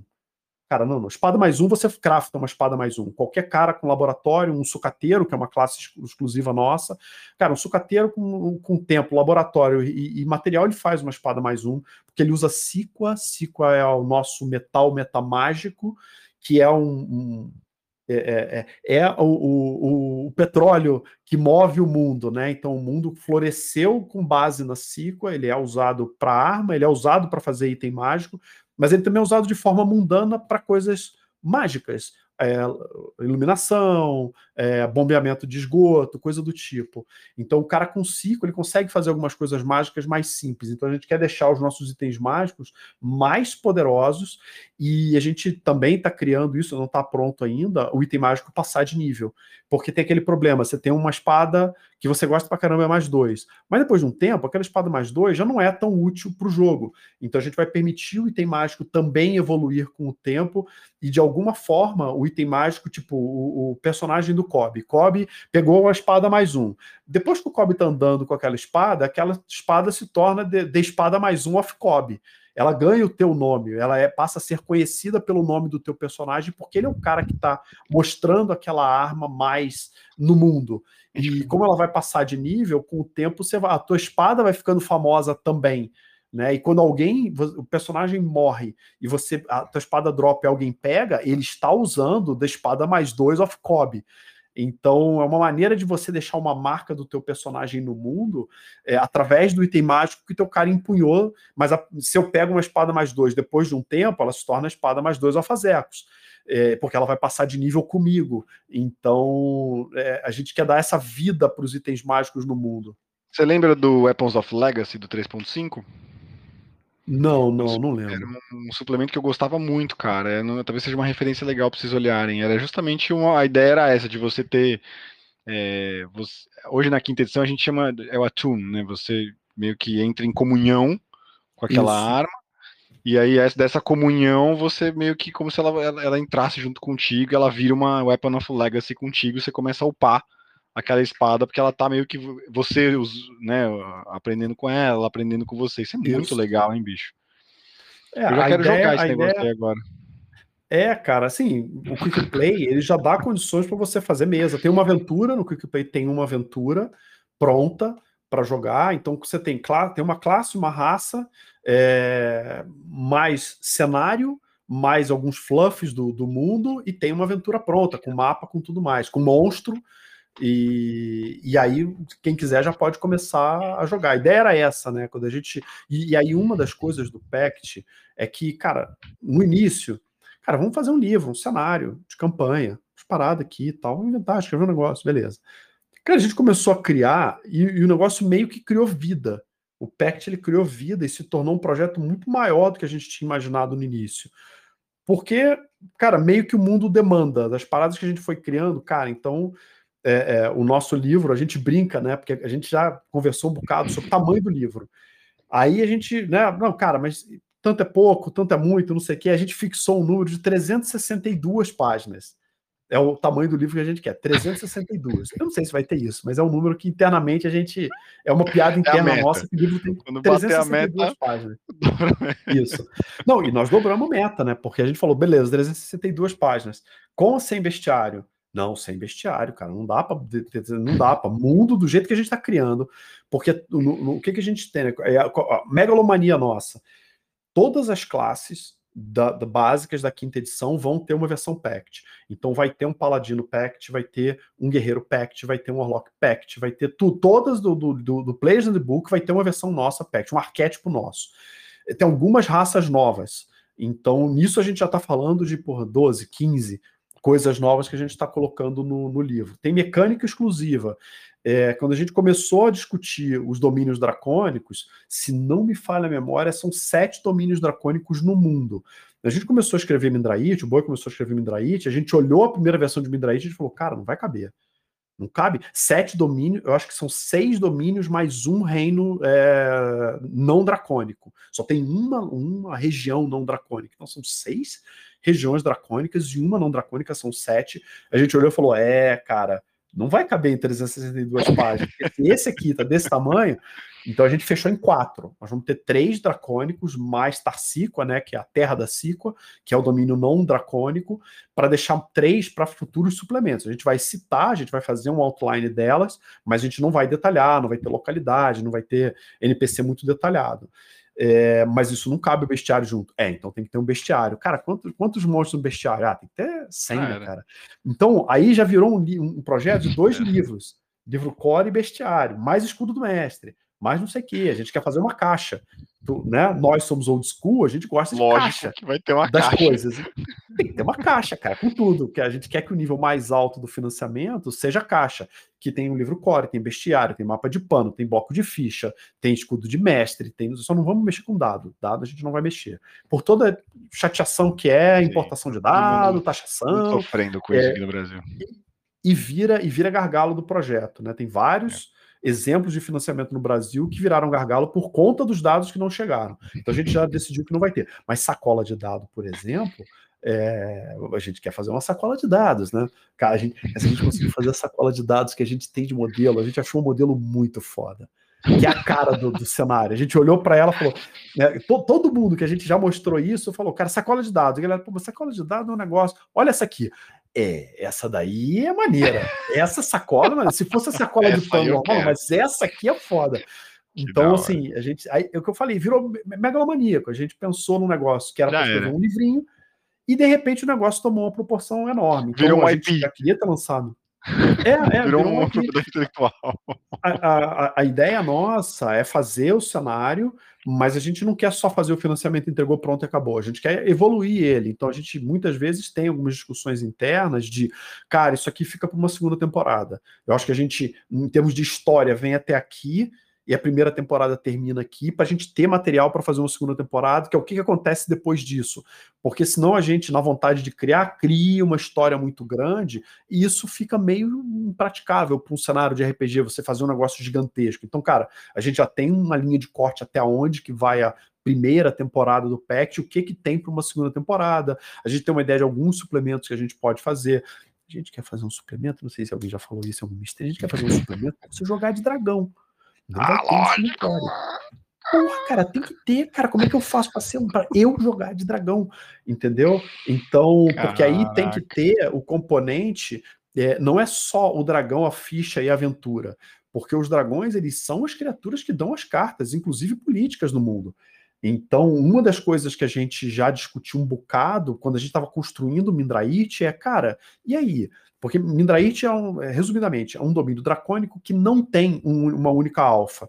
Então, a alfa que existia tempos atrás, que conseguiu assumir o poder de ser a alfa daquele domínio dracônico, que é feito de várias linhagens diferentes, não é um único tipo de dragão, são várias linhagens, cinco, seis, eu não, agora eu não lembro ao certo. Tem Saikor, tem Jarrehur, tem eu esqueço os nomes, desculpa. Tem os espectrais do, do os Carmor, tem os, os Legras e tem as Hidras, são cinco. São cinco linhagens dracônicas completamente diferentes que tinha uma uma linhagem, uma sexta linhagem que desapareceu. Então não tem é, não tem uma alfa nesse domínio. Ela desapareceu, ela foi assassinada e a linhagem dela toda desapareceu de uma hora para outra e ninguém nos últimos 200, 300 anos, nenhum dragão conseguiu assumir o poder. Então meio que é uma terra sem lei. Mas tem todo um jogo militar e político de um apoiar o outro para dar rasteira no outro para conseguir tentar assumir o poder. Então tem é, é, dragão, é, eles têm um lado diplomático entre eles, porque tem um, um, um, pináculo das matriarcas, que são as alfas de todos os domínios que se reúnem para dar as cartas, uma espécie de ONU dos dragões mas ao mesmo tempo tem toda a interação com os não dracônicos, principalmente humanos e anões que são de um lado e elfos que têm sua região dentro de um domínio dracônico, é, precisa ter essa interação, inclusive econômica, porque eles descobrem que é vantajoso. Quando eles param de caçar os humanos e anões, eles descobrem que tem, cara, tem vantagem a gente trocar. Tem coisas que a gente tem que eles querem, tem coisas que eles querem que a gente, que a gente pode fornecer, dá para ter uma, uma troca entre a gente. Mas os dragões são as criaturas que dão as cartas. Então, puxa aí, como é que você faz para fazer um jogo político, mas com dragões, com objetivos diferentes do que a gente está acostumado a ver com reinos humanos? Então tem, a gente quer fazer um suplemento de como jogar de dragão, não somente fazer uma pare de aventureiros de dragão, mas se você quiser fazer um jogo de política dracônica, você vai poder fazer também. Mas isso está no campo das ideias, isso é para frente. Que da hora, bicho. Não, já estamos aqui. O pessoal do. O Faruk já tá derretendo. Ele falou que tá tacando dinheiro ele na tela e não tá acontecendo nada. Aqui. de crédito na tela. Calma, calma, Faruk. Galera que estiver ouvindo a gente depois, calma, que em breve a gente tá. Primeiro a gente vai anunciar o Quick Play V2. E o próximo grande anúncio depois do Quick Play V2 vai ser a data do financiamento. É, a gente tem um, um, uma intenção de disparar isso no primeiro semestre desse ano, mas é uma data que eu estou dizendo aqui que é no campo das intenções, não temos nada definido de que vai ser, nem data certa. Qualquer data que eu falar aqui é um chute que eu não tenho como garantir que vai acontecer. Mas pensa aí, meados do ano a gente deve estar tá, ou está começando ou já está para começar o financiamento. Dá para dizer que tem grande chance da gente ver isso esse ano, para a gente poder, para gente poder, para gente poder, sim, sim, sim. dá, dá, dá para virar para 2023 jogando Pact of Dragons já. Isso. A gente tem a intenção, é porque a gente não consegue financiar de próprio punho o livro todo. O nosso sonho dourado seria, no dia que batesse a meta, durante o financiamento coletivo, a gente liberar o PDF editado pronto para a galera. Só que, cara, a gente não tem A gente não tem como botar a grana do bolso para fazer tudo. É, arte, diagramação, é, tudo, editoração, revisão, tudo, sem ter a grana do financiamento. A gente realmente precisa do financiamento para fazer o projeto virar verdade. Então a gente vai levar um tempo depois de financiado, depois de receber uh, uh, uh, o valor do financiamento do Catarse, aí a gente vai disparar, a gente já vai ter muita coisa pronta. O nosso, a nossa meta interna é estar tá com tudo escrito na hora em que abre o financiamento coletivo. Na hora em que abrir, a gente quer estar com tudo pelo menos escrito e, e, revisado, né? Editado, provavelmente, editorado ainda não, mas pelo menos revisado a gente já quer estar com tudo pronto. Para daí, quando a gente financiar, quando tiver o financiamento coletivo, a gente já disparar de contratar revisor, editor, tudo mais, diagramar, arte, né, é, é, a arte a gente tem feito com os artistas que já estão com a gente, a gente já tem feito alguns acordos é, que a gente está fazendo pagando antes, mas também tem coisa que a gente já está negociando para depois do financiamento coletivo. Então, quem está com a gente agora dos artistas vai permanecer até o final do projeto que é, que é para a gente é uma, uma coisa bacana de saber que é, a gente já tem alguns artistas, assim, deu um trabalho danado a gente selecionar os artistas, porque a gente queria estilos específicos, experiências específicas com fantasia, né, com, com RPG, porque é diferente você contratar um artista que tem experiência em fazer fantasia medieval de um cara que nunca mexeu com isso.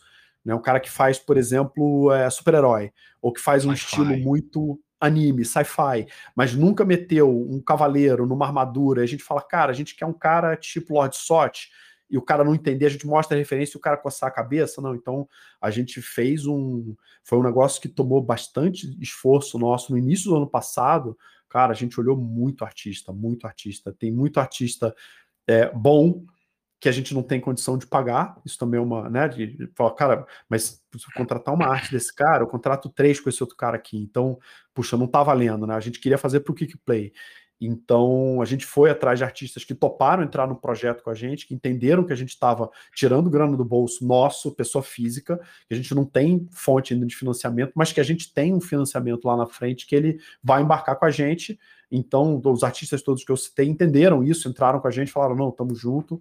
É, claro que ninguém está fazendo nada de graça para a gente, a gente está pagando, mas a gente tem uma espécie de hate pré-financiamento, hate pós-financiamento, né? Que é o, o cara, estamos junto com a gente agora, lá na frente a gente paga o, o preço full.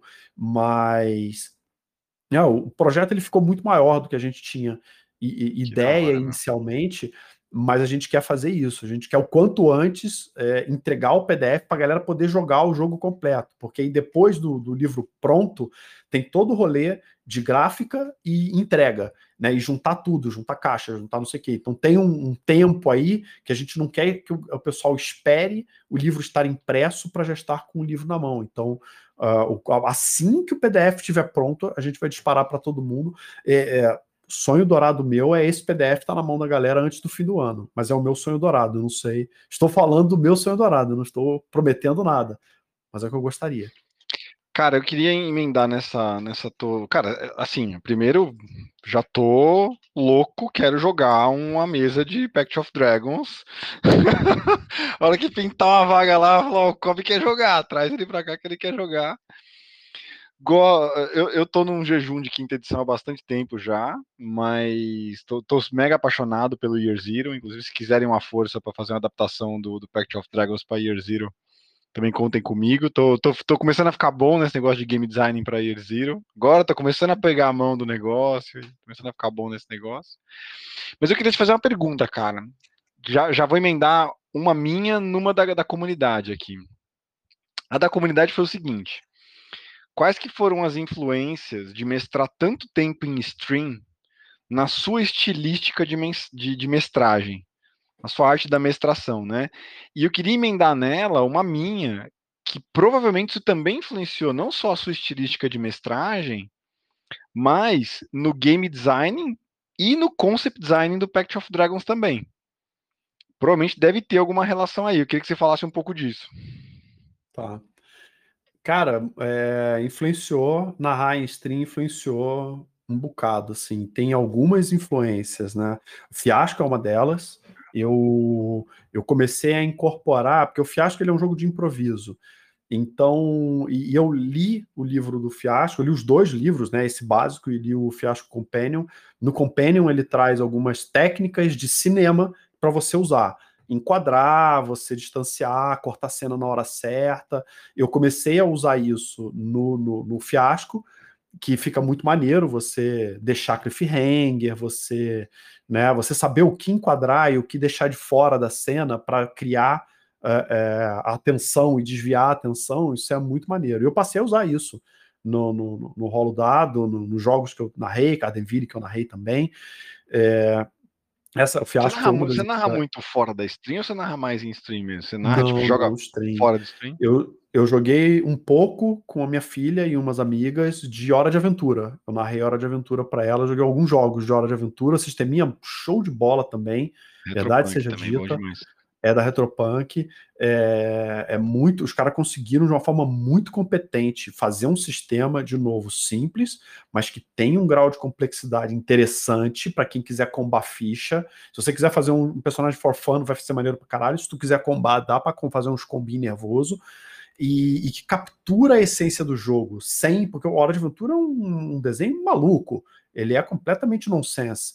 E os caras conseguiram capturar esse nonsense e botar num, sistema de RPG de uma forma muito competente. Eu narrei para elas um, duas mesas, na verdade, mas é só isso. É só isso. Não, não praticamente hoje eu só tô narrando tudo em stream. Tudo, tudo em stream. É porque também tem a questão de tempo, né? De, de, de quanto que eu vou dedicar para RPG, para stream. Então, é, não tem como eu narrar hoje três mesas diferentes. Então eu já estou trabalhando junto com o pessoal fazendo pact, já é um certo tempo. Eu continuo fazendo stream e ainda tem um rolo dado que a gente não tem jogado, mas também toma um tempo de, de preparação, enfim. Sim. Então eu não tenho, não tenho jogado. Eu joguei. Quinta edição. Uma das minhas broncas com a quinta edição é o trampo que ela dá pro mestre depois do, do, do Paragon Tire, assim, né? Tipo, você passou do sétimo, oitavo, nono nível é delicioso para o jogador, que é o que você falou, você abre o livro, você não sabe nem o que você escolhe. Só que para o narrador é um pesadelo, você tem que fazer playtest, homebrew, para aquilo funcionar. Se você pega, você sabe muito melhor que eu disso, né? Você pega um grupo de 15 nível, você pega uma criatura CR15, eles mastigam a criatura CR15. Sim, é, com farinha. Mastiga. É, no café da manhã. Da, da, você imagina almoço, o trampo que você não deve ter para fazer porque para fazer o rolo dado, porque pra você fazer um combate equilibrado, playtest, homebrew e tal, você tem que você, você vai meio que no game design, parece, não, não cara. Assim, tem tem que ter um game designzinho, mas tem um pouco do meu nonsense também. É, eu meto um negócio e foda-se. Entendeu? Tipo, ah, isso aqui é desse jeito e vai. E aí daí, pô, é, pois é, cara. Eu já fiz algumas coisas que eu falei, é, cara, acho que eu pesei a mão. E os caras passaram rindo. Então eu tô cada vez mais pesando a mão. E os caras estão. A gente tá no meio de um combate que esse combate tá difícil. Que eu pesei, esse eu pesei a mão sem dó mesmo. Inventei um negócio meio maluco. Se fosse na mesa, tinha aqueles danos de. de já, o mestre já fez isso comigo. O cara bota a mão na sacola de dados, joga um monte de dado na mesa e fala: o dano é esse aí. Tipo, o cara não escolhe quais são os dados. Eu fiz uma Sim. dessas, assim, tipo, rolou, parecia jogo de búzios na tela, né, do, do Roll20. Aquele tem, monte de dado um rolando. Disso. É, de, tem um pouco de você colocar o desafio e deixa a galera. Assim, o meu, eu, né, eu, eu enquanto tá rolando o combate, eu tô fazendo alguns ajustes nas coisas. Né? Tô fazendo ajuste, por exemplo, na quantidade de hit point do monstro, HP velho, HP flutuante. Eu, rola um, eu, rola um ilusionismo pesado lá, né? Rola, rola mexer. É, rola mexer, por exemplo, é, em algumas habilidades que eu não usei. Então o bicho tem seis habilidades, eu usei três. Cara, tem três que eu não usei. Aí eu olho para ela e falo, cara, aqui era 4 de 10. Pô, eu acho que eu vou botar 6 de 10. Vou aumentar o dano. Eu vou lá, mudo na ficha para sair já na macro no roll 20. Então, que eu não. Eu, eu equilibro durante o combate as coisas. É, eu tenho algumas ideias que eu não, não traduzo em regra de jogo e que na hora eu invento a regra para ela, ou eu não tenho regra. Também tem isso. Né? O Pedroca aqui no, no Mares de Sol e Sangue, ele mandou uma que para mim virou mantra, né? Que ele teve um, um, boss lá que a gente estava combatendo, o cara soltou um spell, aí daqui a pouco ele soltou outro. Aí a galera, ô, peraí, cara, dois spells no mesmo round, mas aí D&D quinta edição não pode. Aí ele solenemente falou, isto não se aplica ao boss. Amei, amei. Cara, não é, boss é boss, maluco. Não tem esse negócio de regra canônica que para boss não se aplica. Não se aplica ao boss. Então tem coisa que não se aplica ao boss. Eu, tem coisas que eu né, torço a realidade usa a mão peluda, como a galera da stream gosta de chamar. Galera brinca. Né, usa a mão peluda para dificultar a coisa. Para o jogador, de vez em quando, beneficia. Então tem um pouco de, de, Aí tem mestre, aí os puristas vão falar: não, mas aí, porque blá blá blá, você precisa seguir um sistema, porque segundo Gary Hamels, o game design do role playing game. Não, não, não, chato pra caralho, irmão chato pra caralho esse troço. Eu mexo no jogo do jeito que eu tô afim. Então, eu. eu pra, e é um espetáculo, não... né, Zecos? É um show também, né? É assim, é, é um show, mas eu, antes de mais nada, ele é um show para os jogadores. O meu foco é sempre fazer um jogo maneiro e desafiador para o jogador. Porque eu acho que o público é consequência disso. Tem coisas que incorporei no meu estilo, que eu uso, que eu usei em outras mesas, fora de stream, que é a questão de fazer cutscene, de narrar coisas que estão fora da visão dos jogadores. Eu, eu sempre tive dificuldade, enquanto narrador, de como é que eu faço. Pô, eu crio uma história foda, maneiro, mundo vivo, tal. Enquanto os jogadores estão aqui, cara, o mundo tá rolando aqui. Mas e aí, cara? Eu, como mestre, tô criando esse troço e o jogador tá aqui, ele não tá vendo esse troço. Cara, como é que eu faço para o jogador ter uma noção do que está acontecendo lá fora? Ah, bota rumor, bota não sei o quê. Cara, mas de vez em quando não rola. De quando não rola encaixar, você não consegue dar. Cara, tu prepara a pista, tu prepara handout de carta, e o jogador não olha, cara. O jogador não abre a porcaria da gaveta da sala do boss para descobrir que tem, tem uma gaveta aí, não, deixa aí. Tá trancada, é, acho que tem trap, não vou pegar. Caraca, meu irmão, tu não vai abrir a gaveta da sala do boss. O jogador faz esses troços. Então, você prepara o negócio para mostrar e o cara não olha. Imagina um negócio que está completamente fora da visão dele. Então, eu acho, eu, é um recurso que eu criei no rolo dado pensando no público, mas também pensando no jogador, poder ver algumas coisas, cara, que não vai influenciar muito a decisão dele, né? Porque eu posso falar, olha, a organização tal está fazendo coisas malignas. Beleza. Ou eu posso mostrar um pouco do que está acontecendo sem dar detalhe. O cara sabe que está acontecendo um negócio, que aquela organização fez isso, isso e aquilo, mas ele não vai decidir algo, ah, eu não vou para lá porque eu sei disso. Não, é um, não chega a ser um spoiler, é um quase spoiler. Então, isso eu incorporei eh, no meu estilo para atender a jogador e a público também. Então, isso mudou, mas foi uma experiência. Não foi só por causa da stream, era uma dificuldade que eu tinha antes de começar a narrar em stream. Foi um troço que eu criei para a própria stream. Mas em termos de balanceamento de jogo, é, eu, eu prefiro inventar algumas coisas maneiras para o boss, para algumas habilidades, é, mas eu não fico playtestando para saber se vai, não sei o que, se o CR, se esse hit point, se esse armor class, não sei o que. Do nada eu invento uma reaction que dá um shield para ele e ele evita um, um, um ataque. Ele não tinha, mas ele ganhou, porque eu achei que era bacana. Eu tô achando que ele tá muito fraco. Aí o shield, que é um negócio que levanta e depois acabou, virou permanente. Ele fez isso, virou o shield, ganhou naquele round, vai ganhar nos próximos dois rounds. Pronto. Já dei uma tunada no monstro no meio do combate, inventei uma né, inventa uma, uma cosmética, né, um cinematics, não, ele levantou o shield, mas aí levantou umas escamas draconianas que ficam, vocês percebem que se vocês baterem podem derrubar, mas tá ali, tá ativo o jogador, é, então vai durar um tempo, eu não sei quando. Isso de repente é um troço que eu invento na hora, porque D&D Quinta Edição tem essa dificuldade, né? É, e, e, e lógico que tem a coisa do DM Skill também, né? Que é de você o, trampo que você não passa, né, que você economiza antes, você compensa com o teu com a tua experiência jogando com essas pessoas desse jeito, com o tempo que você tem, você tem um feeling já, né, tipo, não, pera, aqui não tá, não, não, não tá Isso desafiador. Isso é, é cabelo branco. Isso é cabelo é branco. É XP, bicho, não tem jeito. Né, é, é, é XP como narrador, mas também tem o XP de narrar na stream. Porque a stream, ela, ela tem uma, uma camada de complexidade que pouca gente vê, que é uma preocupação, pelo menos que eu tenho, que eu desenvolvi. Eu sei que tem gente que narra stream que não tá nem aí para isso. Mas é o timing do jogo. Cara, nosso jogo começa às 7h30, 8 horas, a gente começa. Abre a live 7h30, grava vídeo, divulga, 8h30 começa o jogo. Cena inicial. Blá, blá, blá, blá, beleza. Começa. Conversa entre os jogadores. O que, que vai fazer? 8, 8 e meia, 9 horas da noite. Cara, 9 horas, se eles não partiram, eu tenho que dar uma acelerada neles, porque o barco tem que andar, não pode ficar a noite inteira Sim. viajando, porque fica ruim para o público e fica ruim para eles. O jogo começa a ficar arrastado para o jogador. Então, quando o jogador está muito enrolado, eu já tenho os meus dois, três ganchos de coisas que podem acontecer. Alguém manda uma mensagem, o NPC interrompe, um barulho acontece, que ele tira o cara daquele, daquela zona de conforto. Aí, beleza, começa o combate 9 e meia da noite. 9 e meia, 10 e meia, tem que fechar 11 e meia, porque alguém vai ter que sair mais cedo. Cara, deu 11 horas, o bicho tá longe de morrer, cara, esse combate vai se arrastar para o próximo jogo. Então, eu tenho que fazer o seguinte: é, daqui a pouco eu vou usar aquele poder especial e vou fazer não sei o que, daqui a pouco eu vou fazer não sei o que lá.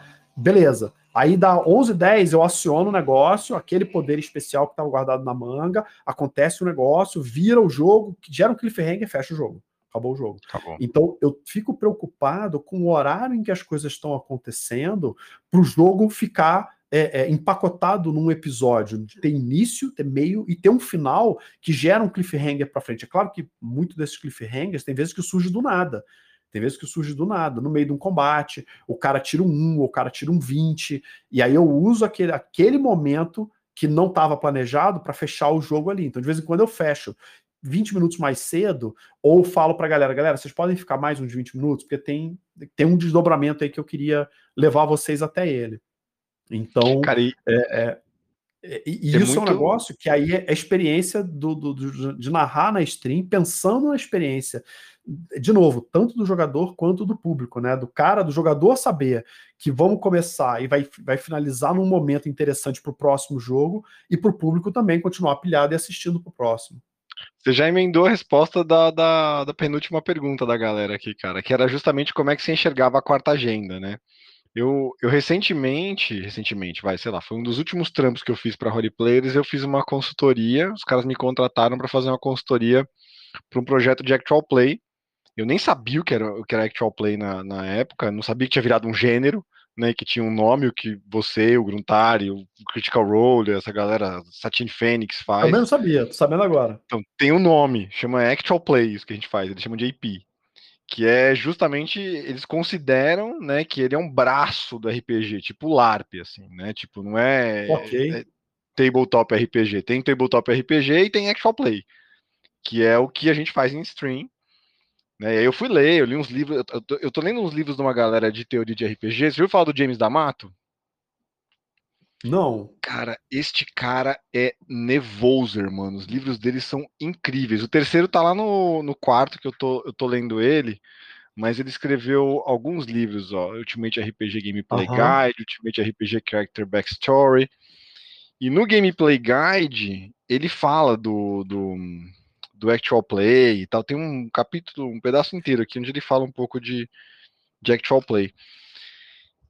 E ele, ele descreve essa coisa que o Bob chama de quarta agenda, né?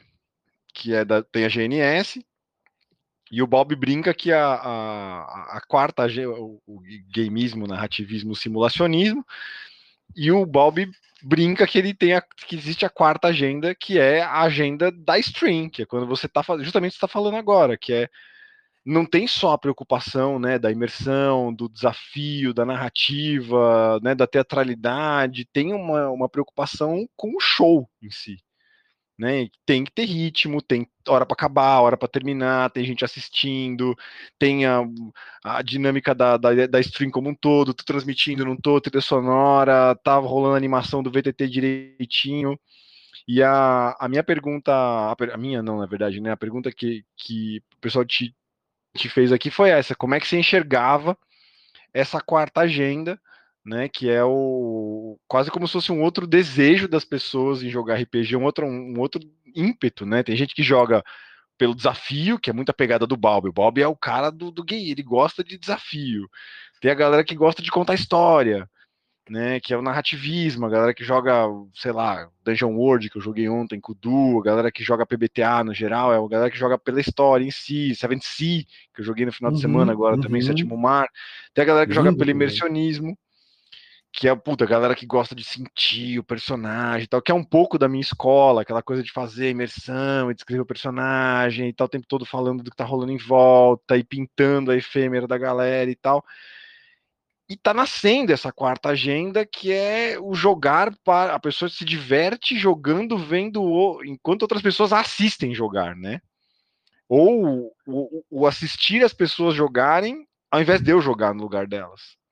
Que a gente duvidava Tem... disso no começo lá atrás, né? É, é, a gente não sabia se o pessoal ia gostar de assistir, e é uma outra experiência, né? Você jogar com gente é, te assistindo jogar é diferente, né? Ter alguém observando e, cara, é internet, a galera tá julgando, tá dizendo se gosta ou não gosta do teu personagem, se gosta ou não gosta do teu roleplay. Tem jogadores que não lidam bem com isso, já vi alguns caras meio que dar snap no meio de jogo, porque a galera no chat começa a criticar o cara, acha que o cara fez errado.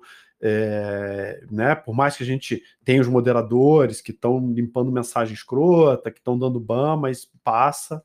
É, tem cara machista, tem cara escroto, tem, isso faz parte da, da internet, a gente lida com isso, mas não dá para filtrar 100%, né? Então, de vez em quando, é, tem cara que se incomoda muito com essa exposição mas é uma experiência diferente você ter o público avaliando, e, o público muitas vezes é o nosso guia de regra, né? Do tipo, pô, galera, isso aqui pode ou não pode? Cara, invariavelmente vai ter uma meia dúzia de cara no chat que manja mais daquele sistema que a gente está jogando do que a gente. Não tem como não ter, estatisticamente é impossível, principalmente quando tem muita gente no chat, né? Você tá com uma stream de 300, 400, mil pessoas, é, tem, vai ter gente que manja mais do sistema do que a gente, não tem a menor dúvida. Então, de vez em quando, o chat, o público ajuda nesse sentido, né? Como você chegar num evento e perguntar, né? Pô, galera, e aí, alguém manja disso aqui? É...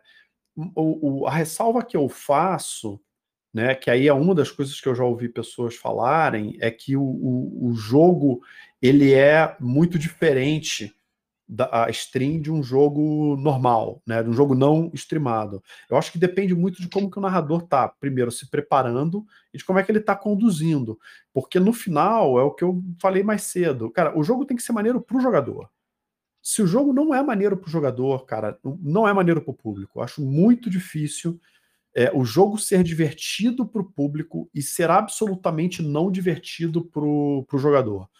É, o público percebe quando o jogador está dentro do jogo, quando o jogador está dando ideia, quando o cara está engajado, quando o cara está ali de, de, carona naquele jogo, não está afim muito de participar porque não está achando o jogo legal. Então, eu tenho essa preocupação das coisas que eu faço para stream, é para ser maneiro, porque o público vai gostar, ele precisa ser maneiro para o jogador jogar.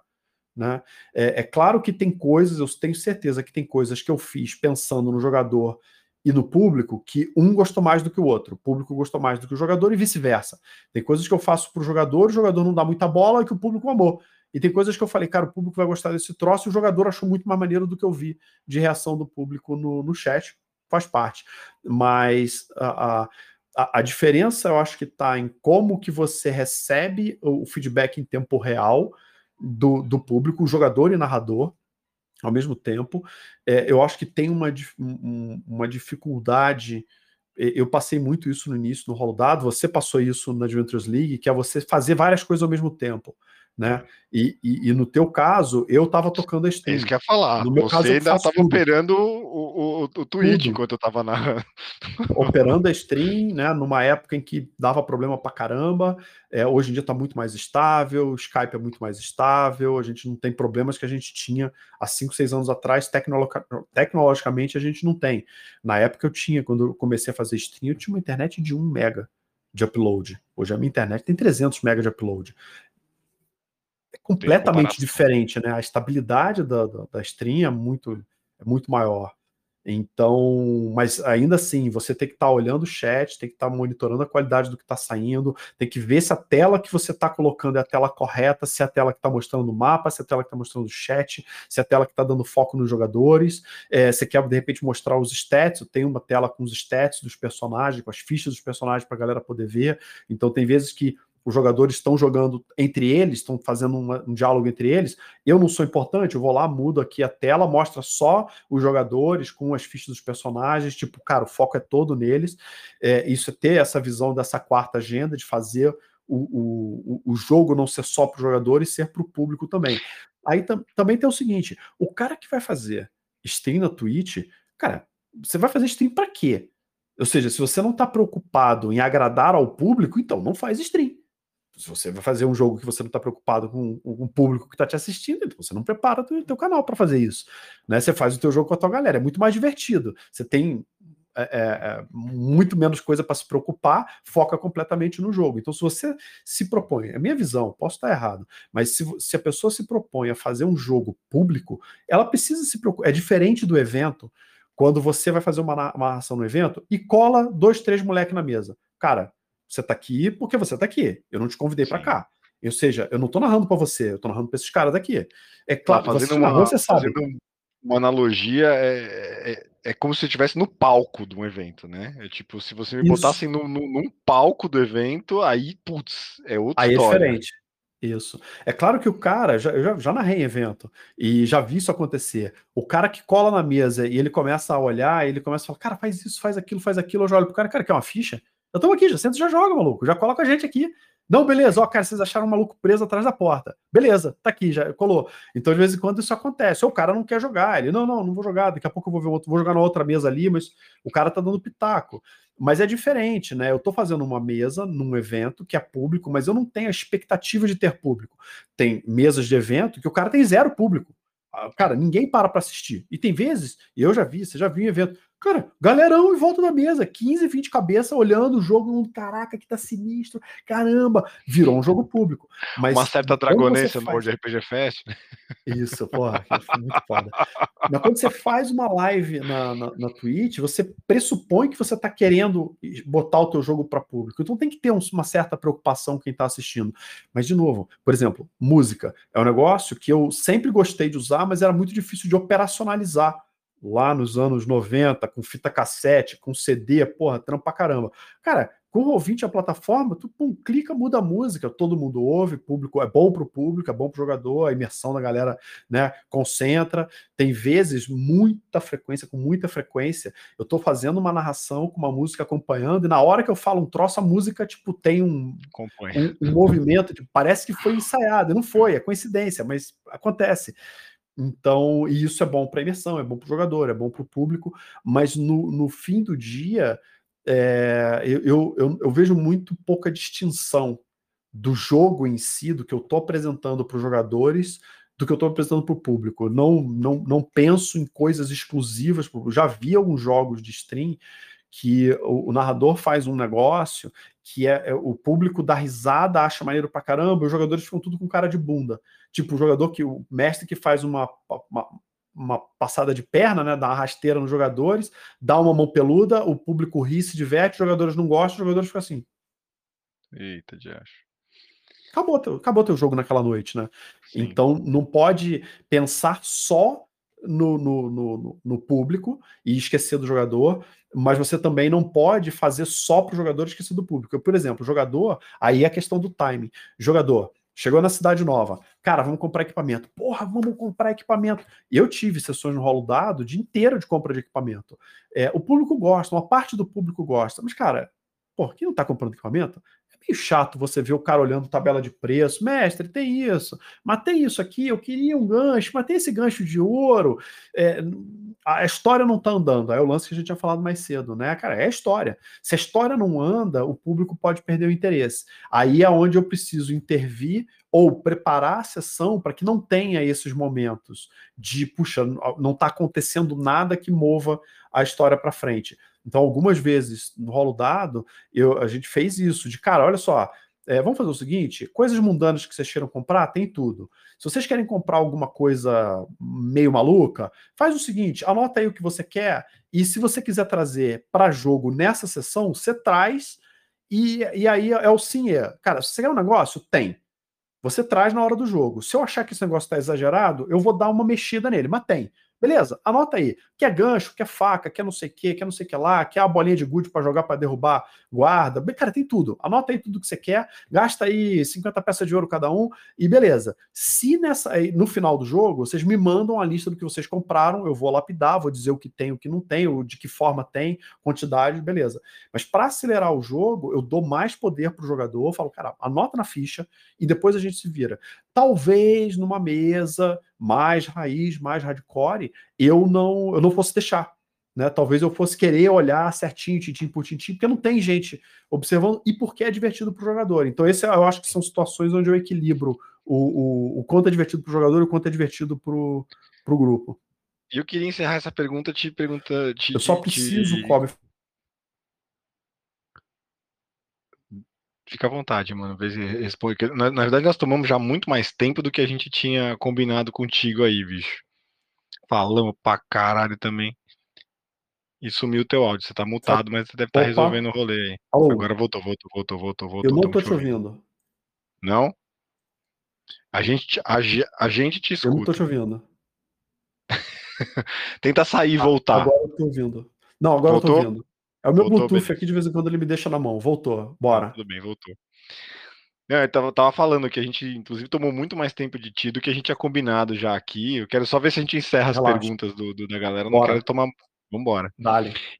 Queria, te, queria encerrar, na verdade, tudo que você falou me, me despertou uma curiosidade para encerrar essa pergunta, que é o seguinte: você falou que você joga muito pouco fora de stream hoje, mas você jogou muito fora de stream antes de jogar em stream. E se tem um cara para falar disso aqui no Brasil, eu acho que é você. É, você se sente, você se diverte de um jeito diferente quando está jogando em stream? Tipo, tem uma diversão que você sente jogando que só tá ali porque você sabe que tem gente te assistindo, enquanto você tá mestrando, enquanto você tá jogando. Que é diferente de quando você tá, sei lá, com seus brothers, na casa de um cara, num churrasco, comendo com a galera, e quando você tá na stream, a galera em volta assistindo, o chat participando. Cara, tem, tem. tem. É, é a, a diferença, por exemplo, de você tá, pô, você tá na, na, na sua casa e de repente é, cai um prato da prateleira e tu faz um movimento ninja, você ajoelha no chão e você bota a mão embaixo, você evita que o prato caia no chão, você fala: Caraca, maluco, eu sou ninja pra caramba. Pô, mas ninguém viu. Pô, cara, eu vou ter que contar isso pra alguém, ninguém viu, ninguém filmou.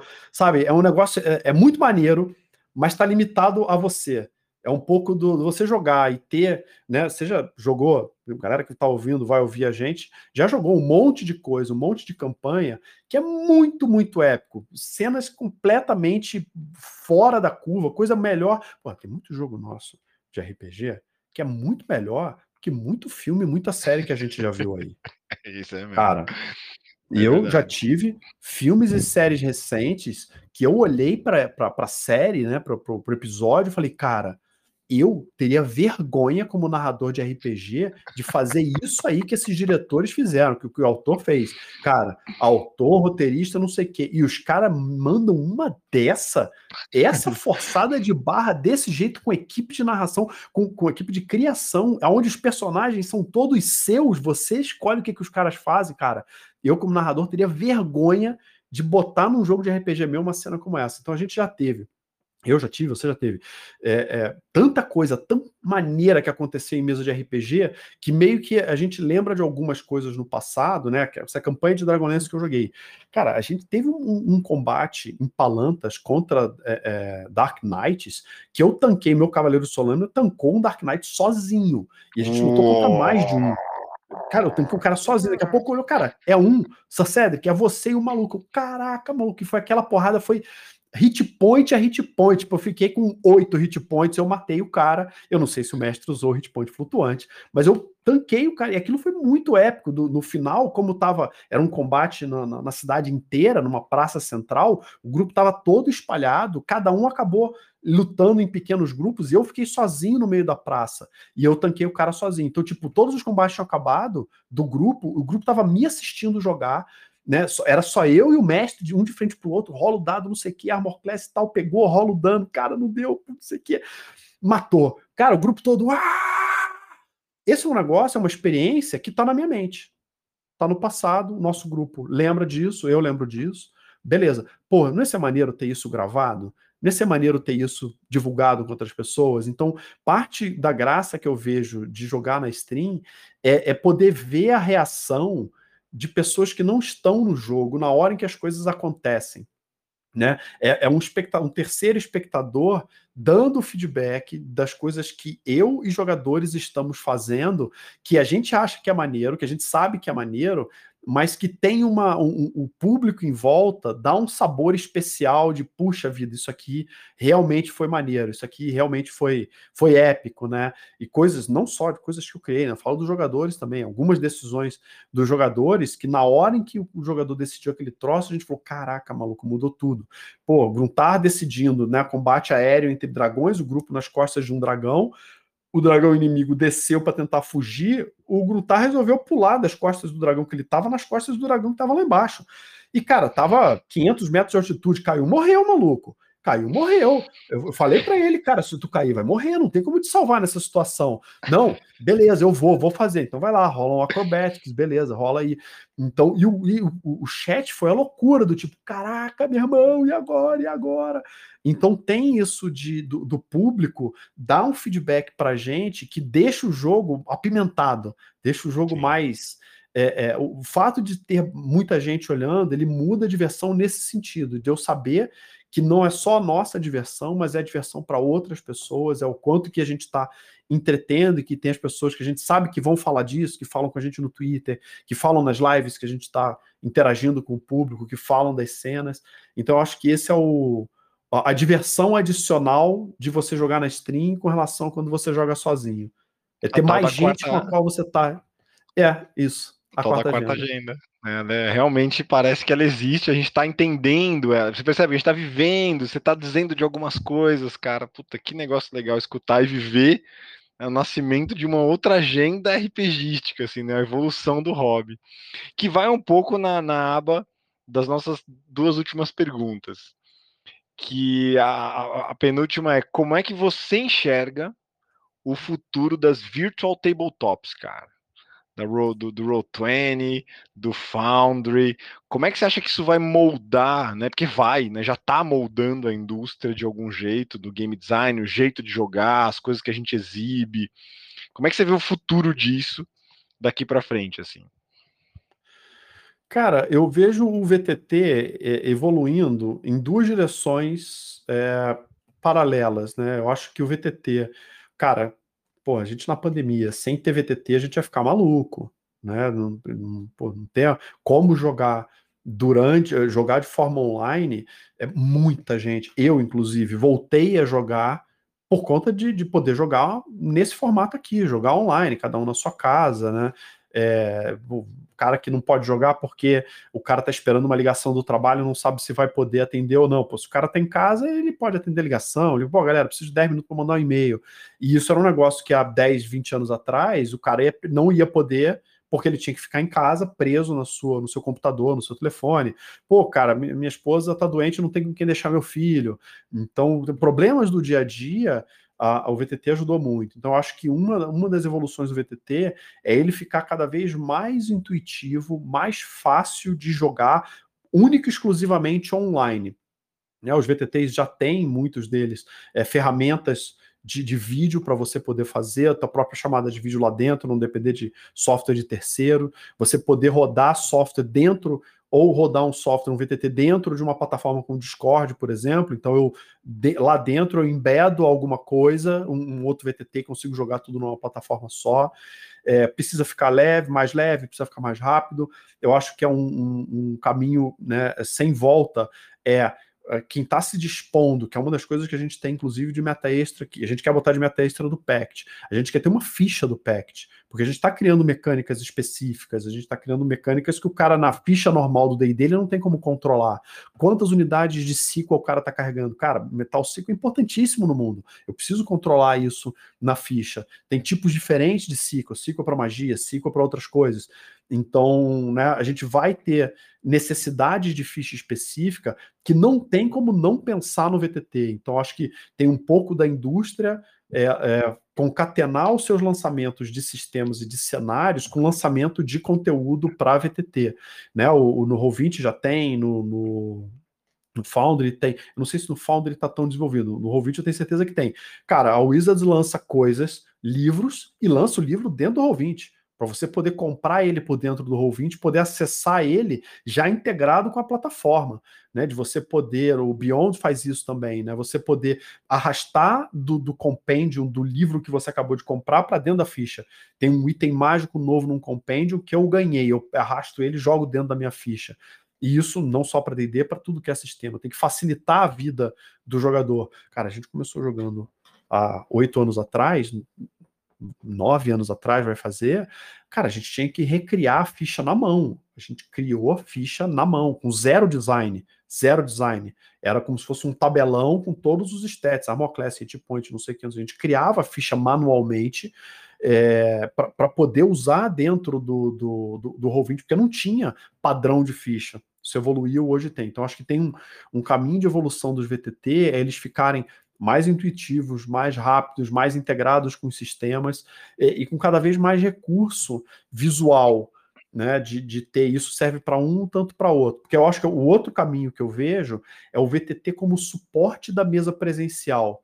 É, cara, é muito bom você ter uma plataforma onde você planeja, onde você registra suas coisas, que é fora do papel, que é dentro ali da plataforma de jogo, onde estão todas as fichas ali dentro, onde você tem os teus handouts que você vai mostrar para o teu grupo. Então tem muita gente que joga hoje com TV de, de LED em cima da mesa, tem cara que compra ou adapta ou cria mesa onde tem a TV de LED, que o grid é a TV de LED né? Tem muita gente que faz isso.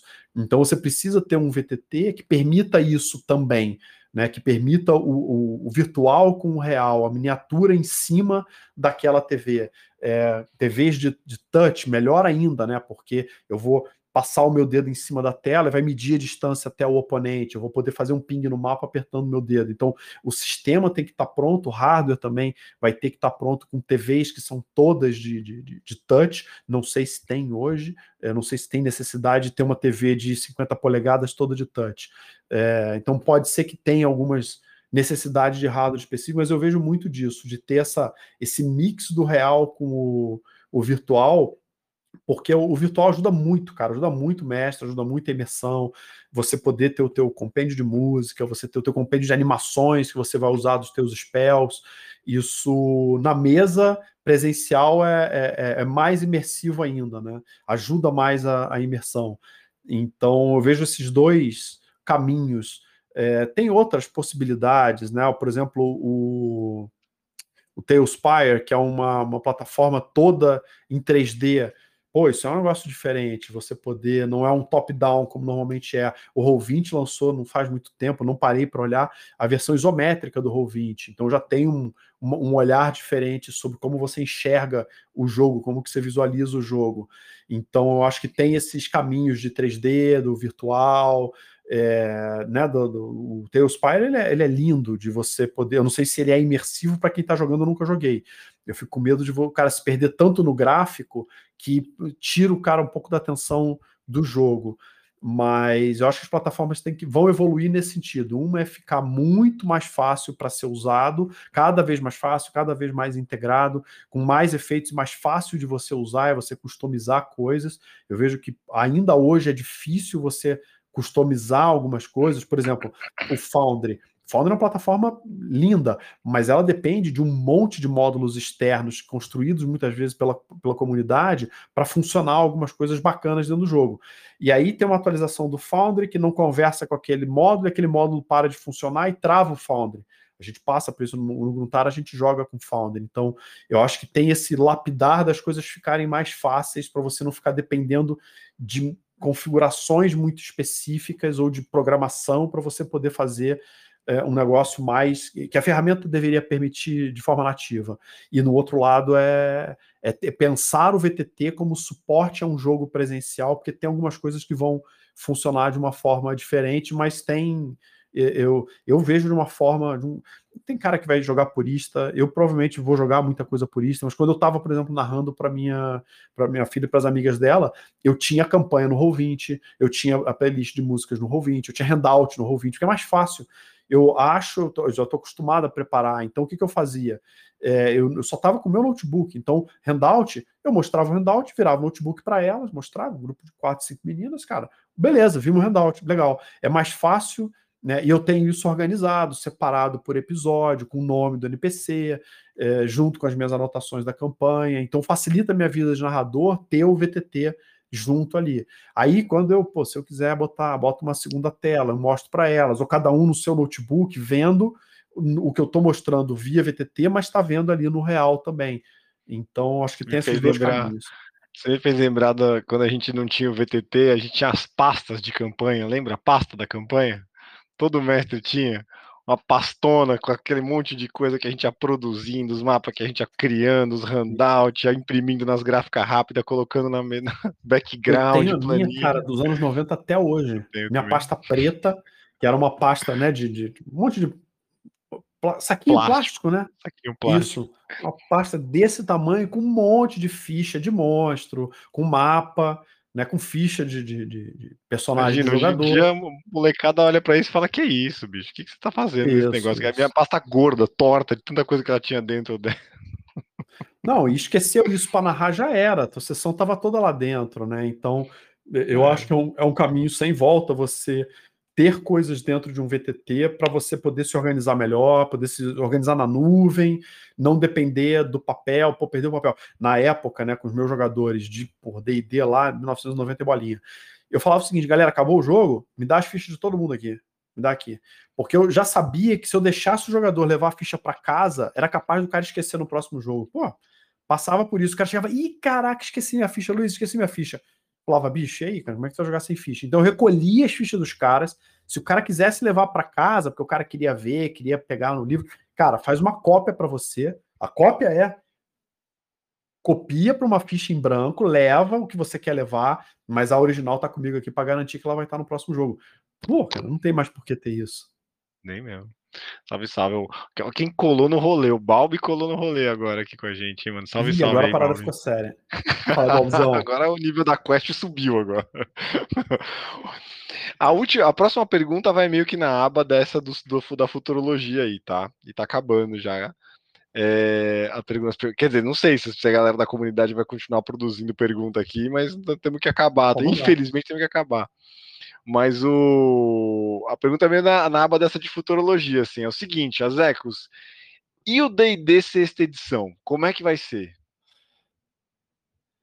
Cara, não faço a menor ideia, cara. Não faço a menor ideia, cara. Não, a galera tá falando, né? Tem já os, comunicados, enfim, mas eu não sei, cara, eu não sei. Confesso que eu, eu sou um cara meio desligado do game design das, dos negócios, entendeu? Então eu não sou de, pô, eu acho que tem isso, tem aquilo. Eu acho que o DD tem um problema é, que para jogador e para narrador, um a gente falou hoje, né, que a nível épico para narrador é mais difícil. O DD tem um problema muito esquisito que desde os níveis mais baixos, boss, se você não bota minion, fica muito esquisito o combate, a galera deita e rola em cima do boss quando o boss é único, então praticamente virou um mantra você botar boss, botar minion para dividir, para né, gerenciar a economia das ações dos jogadores, para ter mais ações né, à tua disposição, poder fazer movimentação tática. Eu acho que isso não, não, não é legal depender disso para poder rodar um bom boss. É claro que tem outras maneiras, mas não são nativas, né? Você tem outras maneiras de criar bosses que, que fogem do convencional, mas aí não é no core, você tem que é, é, inventar coisas. É, o nível alto, o D&D depois do nível 10, 11, 12 para o jogador, ele começa a ficar sem graça. Então a curva de poder no D&D é muito acentuada no início e depois estaciona. Então, e, e, a gente jogou lá no Gruntar até o nível 20. No rolo dado a gente está passando por isso. Pô, passei do level 14 para o 15, o que, que eu ganhei? Mais um slot de magia. É. Tipo, sabe, tem vezes que você passa de nível, não tem graça nenhuma, nenhuma passar de nível. Você ganha um segundo uso do Channel Divinity do clérigo. Cara, pô, mas o segundo uso do Channel Divinity, pô, eu tô no level 16, cara. Então, acho que tem um pouco disso. É, é fazer o jogo continuar interessante para o jogador em níveis de, níveis de poder, de ficha, porque tem algumas pessoas que não ligam para isso, muita gente liga para isso. Então, acho que tem esse desafio do, do como é que funciona um DD depois do nível 10 para jogador e, e para narrador. Eu acho que é um dos negócios que eu, como jogador e narrador, sinto, sinto essa, essa deficiência que precisa ser endereçada. Mas aí eu não sei, né? Talvez o DD, por exemplo, possa evoluir para um caminho mais Pathfinder, de dar um pouco mais de opção de customização, os personagens acabam ficando muito parecidos em termos de ficha, principalmente no início. Né?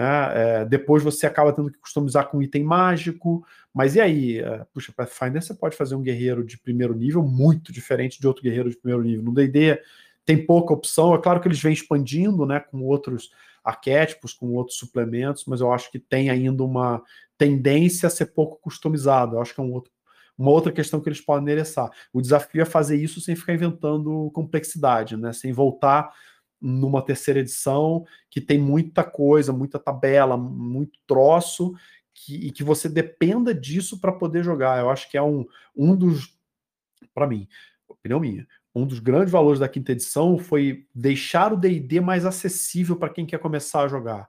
O cara que ia entrar numa mesa de D&D 3.5, pô, o cara tem que fazer um, uma, uma tese de mestrado para fazer um personagem de sexto nível, né? Se o cara vai começar no sexto nível. Então, isso eu tô. O pessoal tô, falava tô do GURPS, mas... mas o DD 3.5 era muito pior. Né? É, cara, o cara, o cara tem que fazer o planejamento das feats que ele vai pegar, e, e aí isso combina com os stats que ele vai pegar, o que, que ele vai pegar a nível a nível. Então, tinha, né? Tem cara que adora isso. Eu gosto de fazer esse tipo de coisa, mas para um jogador novato, isso afasta o cara do jogo e principalmente num mundo onde cada vez mais os sistemas estão ficando mais simples.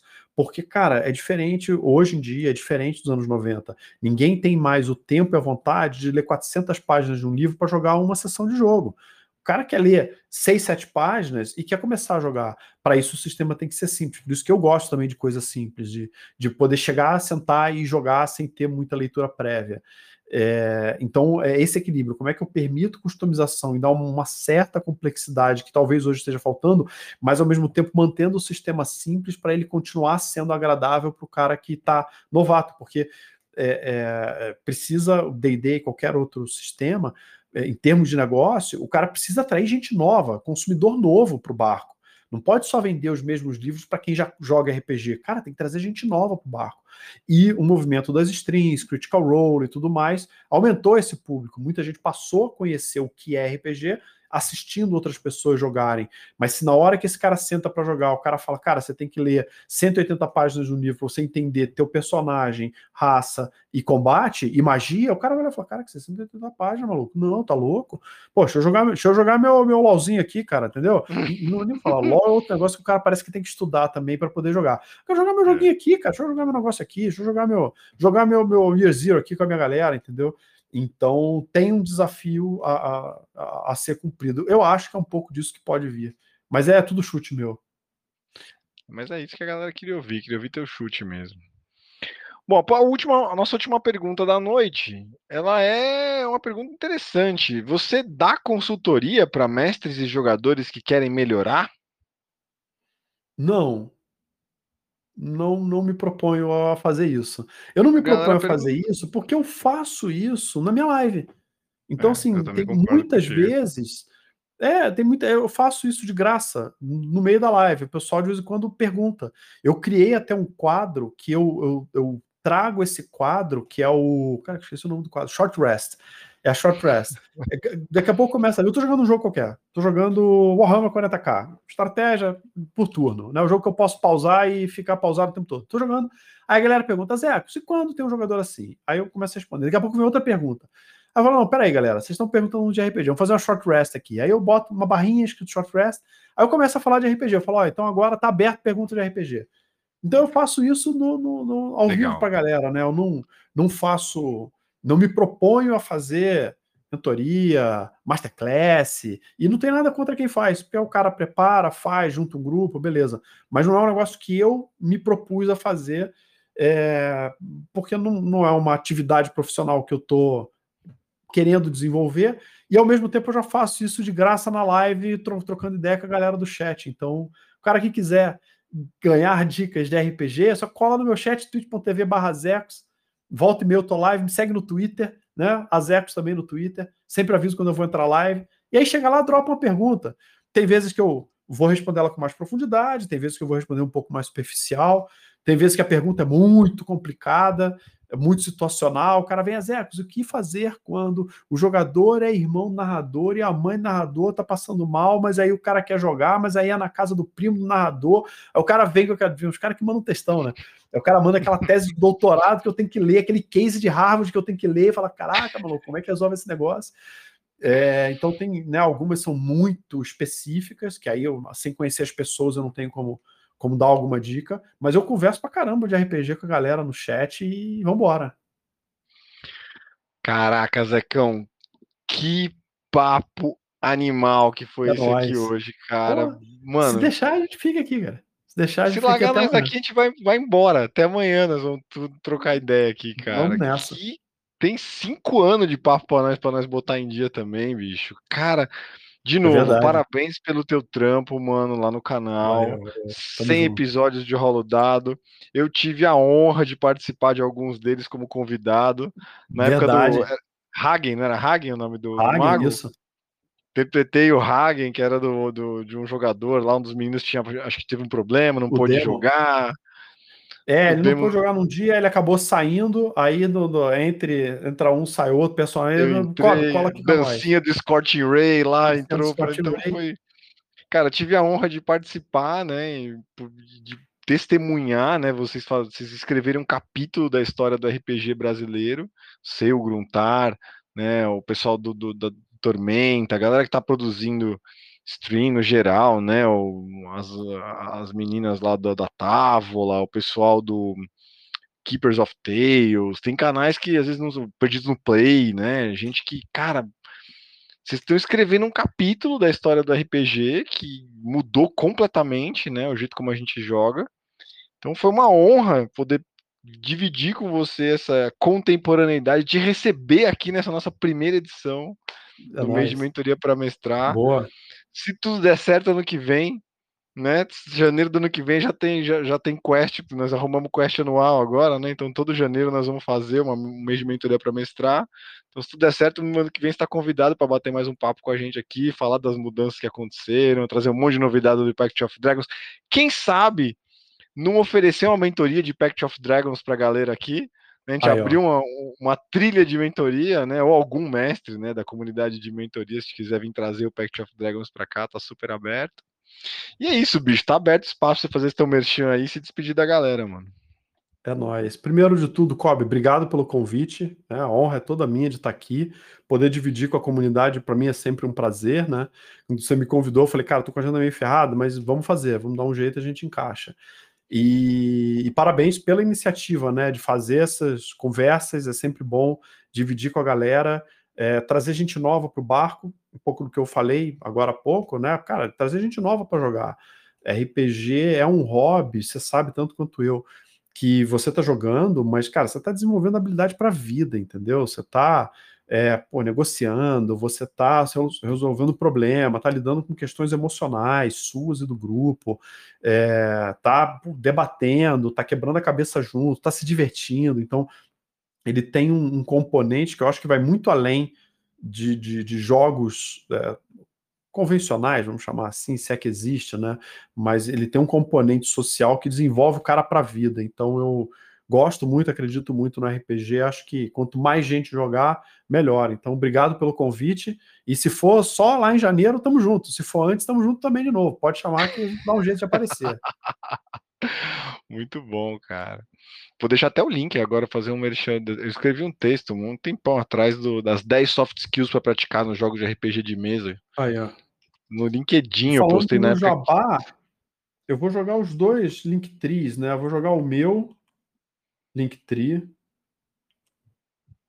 E vou jogar o Linktree do Pact também. Eu tinha jogado mais cedo, vou jogar de novo. Tá, tá fixado. Pode jogar de novo, mas tá fixado tá. já. Eu fixei no, no, no, grupo lá. Quem quiser buscar tem os. Play, tem miniatura do Gore para VTT. Né? Agora é uma raça exclusiva nossa. É um quadrúpede dracônico. É o, lá, uma espécie de centauro dracônico. É um dos que tem no Quick Play. Então a gente fez uma miniatura para VTT para ele. Tem, tem da hora também. de jogar, hein, mano.